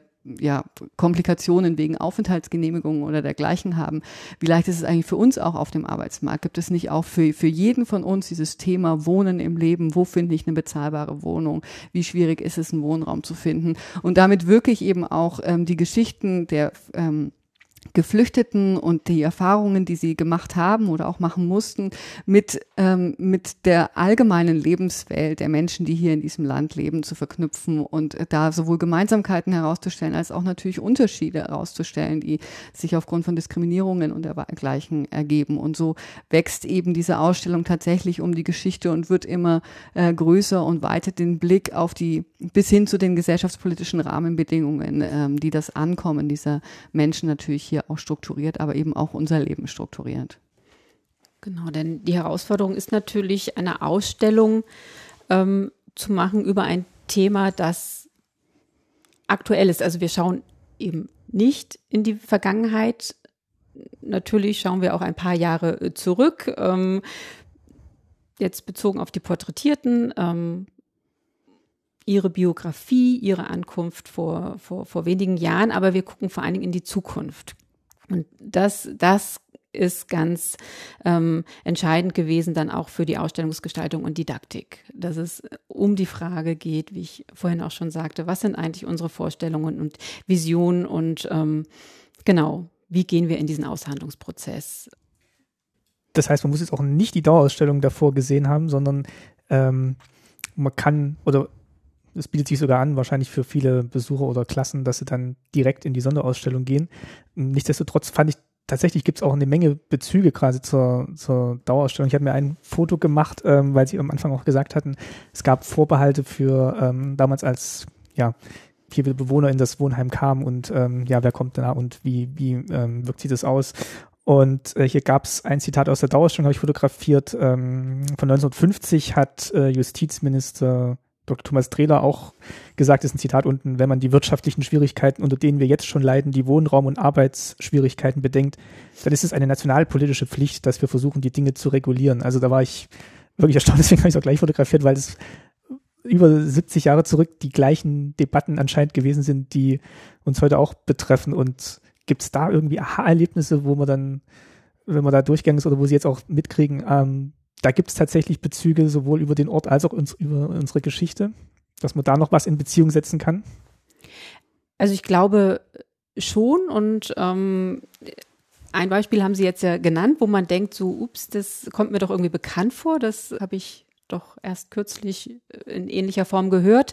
Ebenso wie, wie die große Diskussion über den echten Flüchtling sozusagen, die in den 50er Jahren ganz stark geführt wurde, auch mit den Begriffen, also wer ist ein echter ähm, Flüchtling, also welche Fluchtgründe sind legitim äh, sozusagen und ähm, rechtfertigen Asyl oder die Aufnahme. Also da gibt es schon, ähm, oder auch im Sprachgebrauch, in den Bildern, in der, in der, in der Bildsprache, ähm, auch in den Medien, da, da gibt es schon viel, ähm, was man sich äh, genauer angucken kann und ähm, Ähnlichkeiten entdecken kann, auf jeden Fall.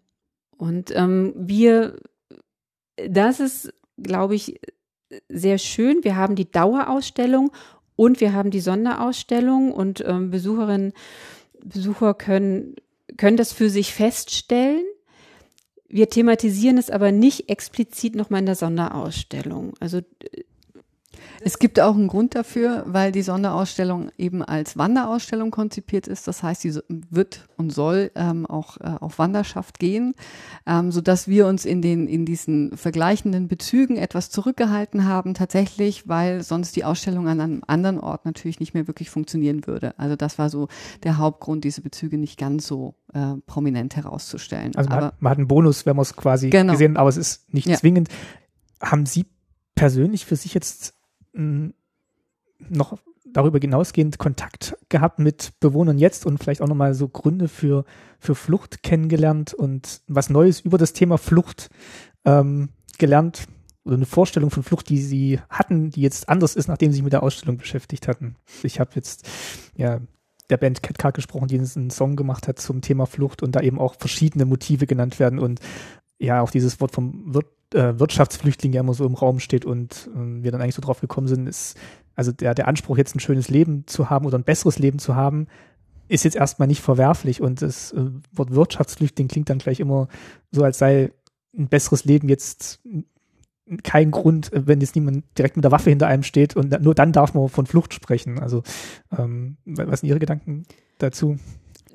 Nur jetzt ganz spontan äh, zum Wort Wirtschaftsflüchtling, weil das auch ein Begriff ist, den wir aufgreifen in der Ausstellung ähm, beim Sprechen über Geflüchtete. Wie sprechen wir eigentlich über Geflüchtete? Und ähm, genau, das einer der Begriffe ist, wo wir eben sensibilisieren wollen, auch für den Sprachgebrauch, weil hinter Sprache stecken auch dann ähm, Gedanken, Bilder, ähm, dass der passendere Begriff doch eher Armutsflüchtling ist äh, und dann aber eben auch immer auch mit der Erklärung, also warum äh, dieser Begriff in Frage gestellt wird des Wirtschaftsflüchtlings. Äh, ähm, genau. Ob sich jetzt meine Sicht ähm, auf Flucht und Fluchtgründe verändert hat, das kann ich so nicht sagen. Ich muss auch sagen, mit der Sonderausstellung ähm, bin ich ja auch nicht neu zum Thema Flucht gekommen, sondern das ist das Thema äh, an diesem Ort. Ähm, das heißt, ich beschäftige mich da schon lange mit. Aber was natürlich jede Begegnung immer wieder mit sich bringt, sind neue individuelle Geschichten, die auch immer wieder anrühren, ähm, aufwühlen, das Bild immer wieder auch ein Stück weit ähm, verändern, ergänzen, aber, aber vor allen Dingen ähm, fassbar machen durch die Geschichten der Menschen, mit denen man spricht, die sie einem erzählen. Und da kommen immer wieder neue dazu. Ja, ich würde eben auch noch vielleicht ergänzen, dass, ähm, dass wir diese Ausstellung in einer Zeit gemacht haben, ähm, in der sehr viele Geflüchtete nach Deutschland gekommen sind und äh, in der deutschen Gesellschaft sehr viel passierte, die Diskussion sehr heiß gekocht wurde und ähm, ich glaube schon, wir dadurch durchaus sehr viel gelernt haben. Vielleicht nicht so unglaublich viel über die, den ganz konkreten Bestand der Flucht, wie jetzt eine Flucht vonstatten geht, warum geflohen wird, ähm, aber sehr viel darüber, wie eine Gesellschaft darauf reagiert, dass Geflüchtete kommen. Und das war teilweise schon auch eine sehr harte Schule, durch die wir da durchgegangen sind, weil wir uns natürlich in alle Richtungen informiert haben und äh, recherchiert haben. Ähm, und wir viel aushalten mussten auch, was sicherlich auch unsere Position zu dem Thema geschärft hat, verfestigt hat und weiterentwickelt hat in, in der Sensibilität für dieses Thema. Ähm, und das sind natürlich auch neue Erfahrungen dabei. Ja. Ja, das würde ich auch unterstützen. Also was jetzt auch ähm, so eine Reflexion auch der eigenen Haltung oder auch, ähm, wie, wie verwende ich Sprache, das hat uns natürlich auch ähm, die ganze Zeit ähm, begleitet. Wie begegne ich meinem Gegenüber? Ähm, wie stehe ich eigentlich zu der Frage, wer sind wir eigentlich? Wer sind die anderen? Ähm, das war auf jeden Fall ähm, natürlich ein sehr intensiver ähm, Prozess und intensive Diskussion, durch die wir gegangen sind. Ähm, aber weil sie nach Fluchtgründen und all diesen Dingen und der Bewertung von Fluchtgründen fragten, ich mhm. glaube, da hatten wir schon auch ähm, ziemlich solide Basis, von ja. der wir ähm, gestartet sind. Gut, dann würde ich mich an der Stelle mal bedanken für das Gespräch. Die Ausstellung ist jetzt äh, nicht, wie ich irrtümlich dachte, schon vorbei, sondern die läuft noch ganz, ganz lange und zwar noch bis, äh, ja, Sie sagen selber. August, bis, bis August äh, 2018, Ende August 2018. Und dann geht sie hoffentlich auf Wanderschaft und ist noch in vielen anderen Städten in Deutschland zu sehen. Okay, also wenn das hier zu hören ist, ist er auf jeden Fall noch ähm, an der Erinnerungsstätte Marienfelde zu sehen, zusammen mit der Dauerausstellung. Und äh, ja, die Empfehlung wäre tatsächlich äh, hinzugehen und sich die anzuschauen. Ich ähm, bedanke mich bei Frau Steinhausen und bei Frau Thiele. Vielen Dank für das Gespräch und die Vorstellung der Ausstellung. Ja, gerne. Vielen Dank. Dankeschön. Danke auch an Sie. Das war Staatsbürgerkunde Folge 80 auf der Flucht. Vielen Dank an meine Gäste, die da waren für die Geschichte vom Tunnel 57, Klaus M. von Keusler und Achim Tillemann. Die Geschichte und weitere zur Flucht aus der DDR hat Klaus M. von Keusler zusammen mit Peter Schulenburg in dem Buch Fluchthelfer zusammengetragen. Ein illustriertes Comic ist unter dem Namen Tunnel 57 im Christoph Links Verlag erschienen. Vielen Dank auch an Daniel Börner von der Gerbergasse 18, der den Kontakt zu Klaus M. von Keusler und damit auch zu Achim Tillemann hergestellt hat. Danke an Erik Langer von der Band Ketka, der mir die Geschichte des Songs erzählt hat, und Rainer Ott, der den Kontakt zu Erik hergestellt hat. Über seine Flucht aus Syrien habe ich mit Jihad Tello in der Erinnerungsstätte Notaufnahmelager Marienfelde gesprochen. Der Kontakt kam über Katrin Steinhausen zustande, mit der ich ebenfalls gesprochen habe, zusammen mit Cornelia Thiele. Danke auch an Judith Bilger von der Pressestelle der Erinnerungsstätte Notaufnahmelager Marienfelde.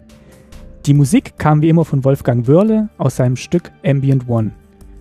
Die Illustration für das Cover hat wieder Shiva Go besorgt. Ich freue mich sehr über Feedback zu dieser Folge, gerne als Kommentar oder als Bewertung auf iTunes. Ihr findet den Podcast auf www.staatsbürgerkunde-podcast.de. Wenn ihr den Podcast unterstützen wollt, habe ich auf der Website dazu eine Seite für euch vorbereitet. Schaut doch mal vorbei. Ansonsten wie immer vielen Dank fürs Zuhören und bis bald, euer Martin.